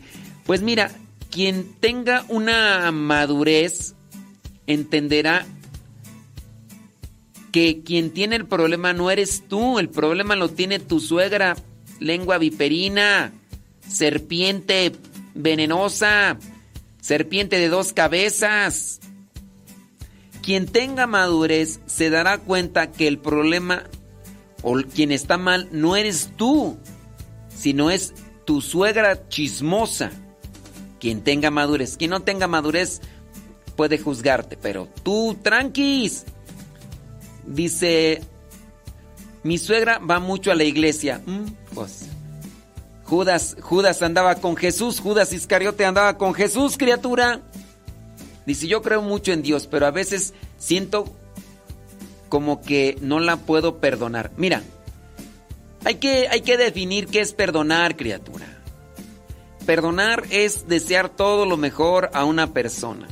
Claro, para ti será difícil sacar ese sentimiento de frustración, de coraje hacia tu suegra, pero eso no quiere decir que no la perdonaste. Porque a veces la persona piensa que perdonar es ya no sentir nada. No, uno puede todavía sentir cierto tipo de cosas, pero si en el fondo tú deseas lo bueno para esa persona, ya la perdonaste. El perdonar es amar a la otra persona, pero amar es desear lo bueno. Ustedes también tienen que purificar sus ideas sobre el perdón porque son muy distanciadas sus ideas del perdón. Dice, todavía tengo mucha tristeza. Pues la vas a seguir teniendo. Vas a seguir llorando.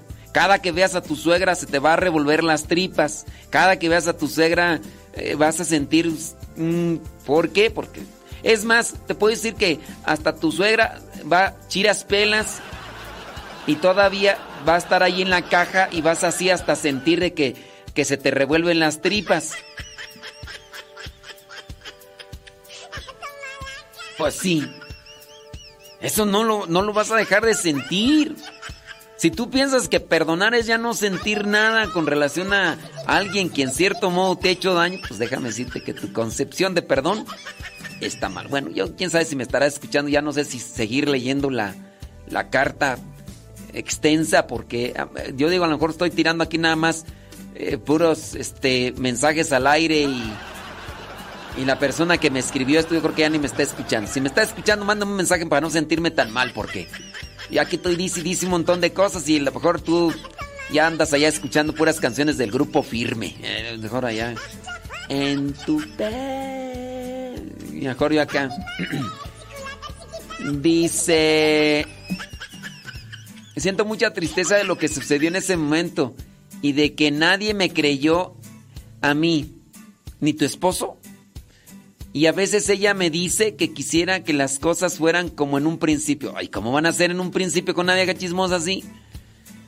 Y que yo estuviera bien con ella, pero no puedo, no sé cómo hacer. No, pues, si tú andas queriendo acomodarte a como ella quiere que te acomodes, mijita, mm, acomódate para que sigas sufriendo más, porque eso del sufrimiento va a tardar un buen... Te digo, tu suegra puede petatearse, tu suegra puede chiras pelas, bailar las calmadas y ni así. Es más, vas a celebrar su décimo aniversario luctuoso y todavía vas a sentir, diga vieja, Pero todavía no, ni creas que se me olvida.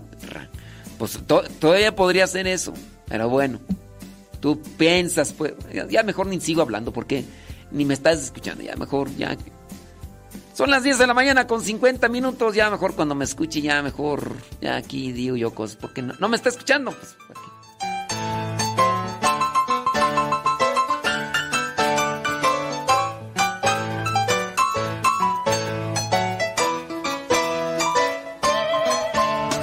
¿Cuál es el nombre, sobre todo nombre, que nos enseña amor? Jesús. ¿Quién te ha salvado? ¿Quién te ha mostrado todo el amor de Dios? Jesús. El rey de reyes, señor de señores, grita de corazón. Jesús. Alfa y Omega, Rey poderoso, Padre tu Hijo soy. Por eso quiero cantarte.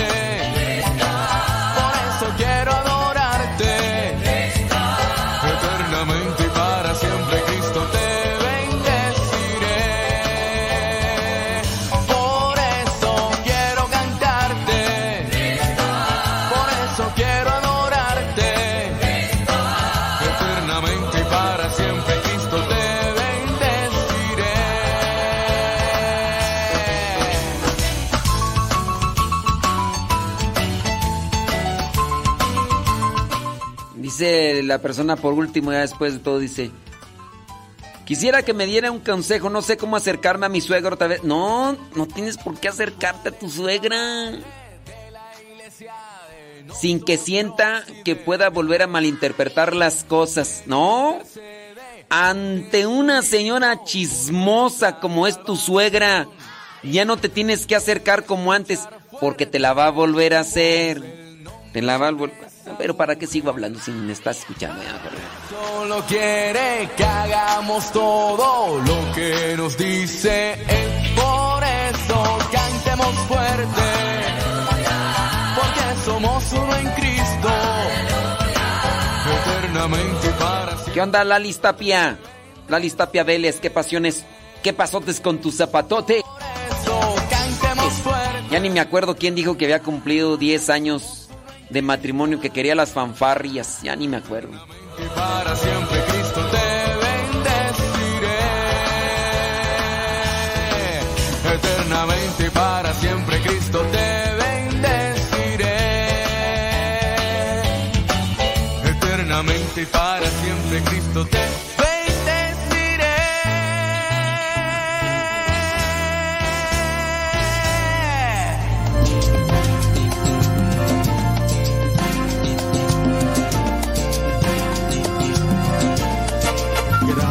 Señor por las luchas que el mundo trae, que por ellas yo creceré, pues mi guía eres tú. Gracias Señor.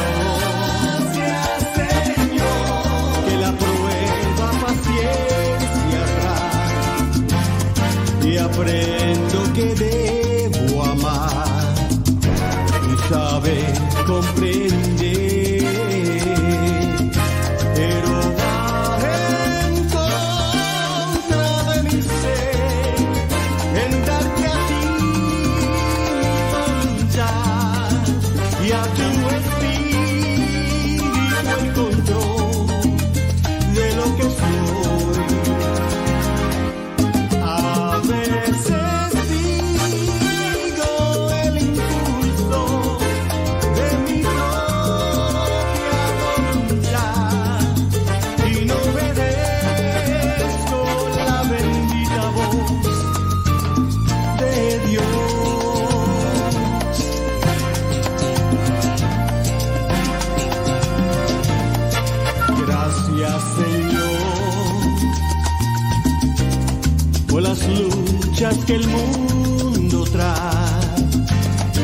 Por ellas yo creceré, pues mi guía eres tú.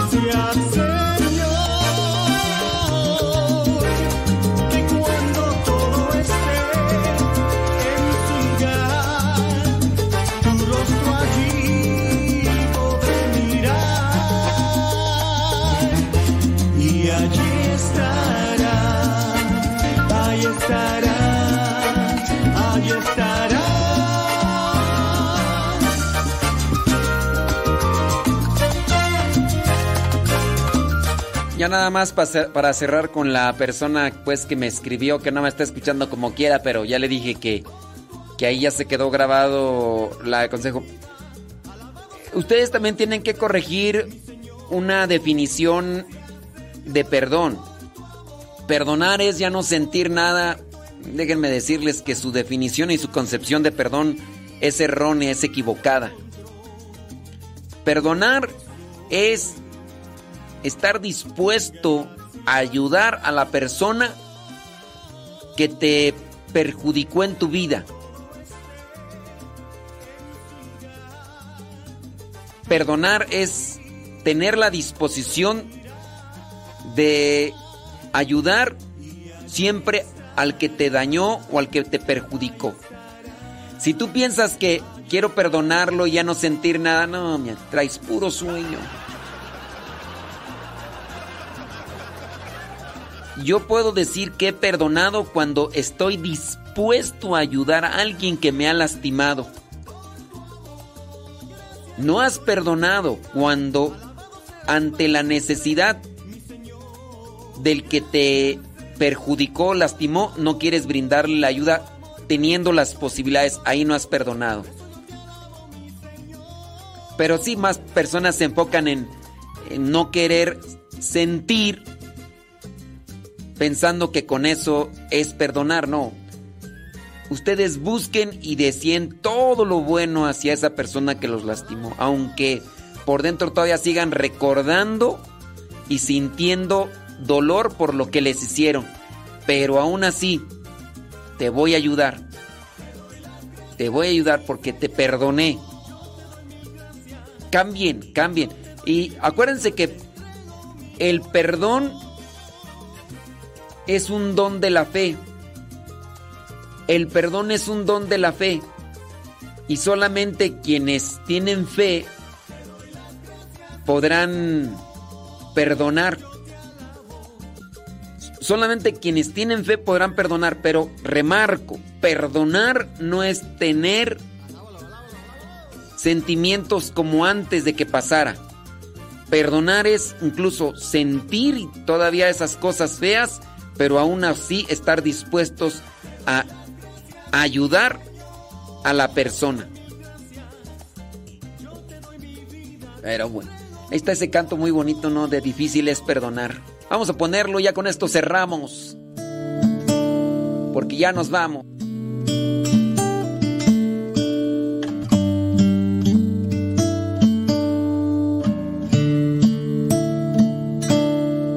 Sé que es difícil perdonar cuando no sabes amar. El rencor es algo tan amargo adentro.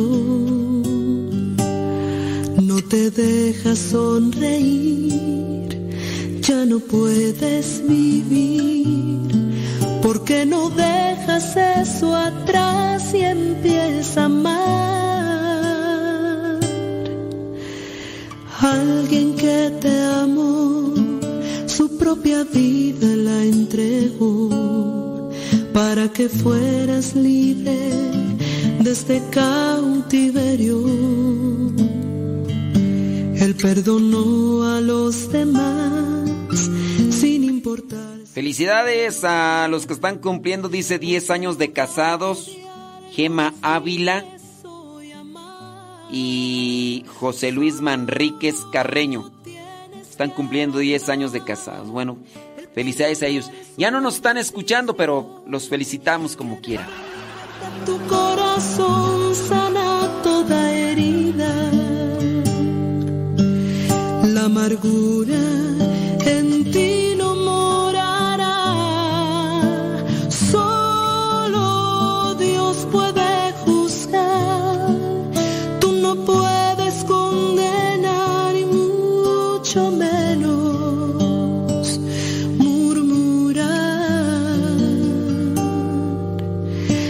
tú quieres que el Señor te perdone, debes primero perdonar.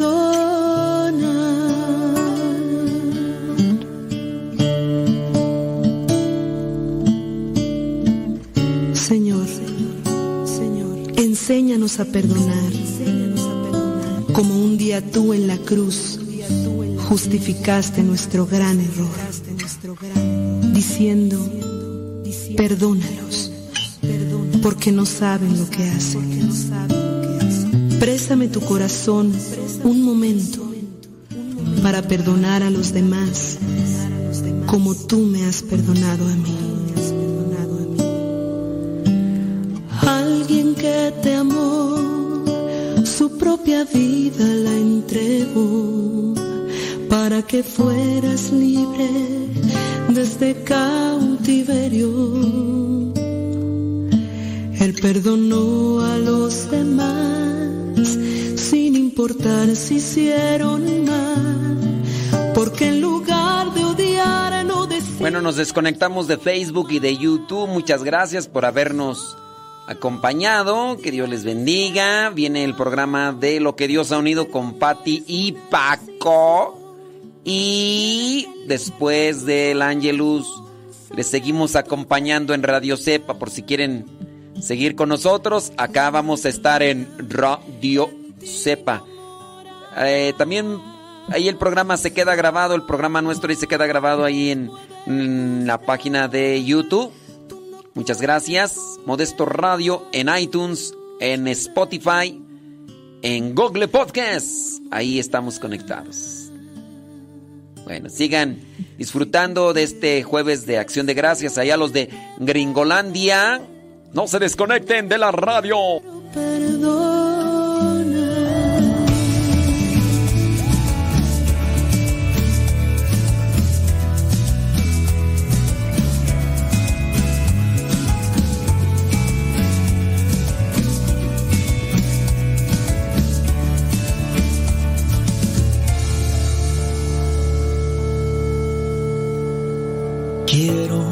estar yo junto a ti y no separarme yo de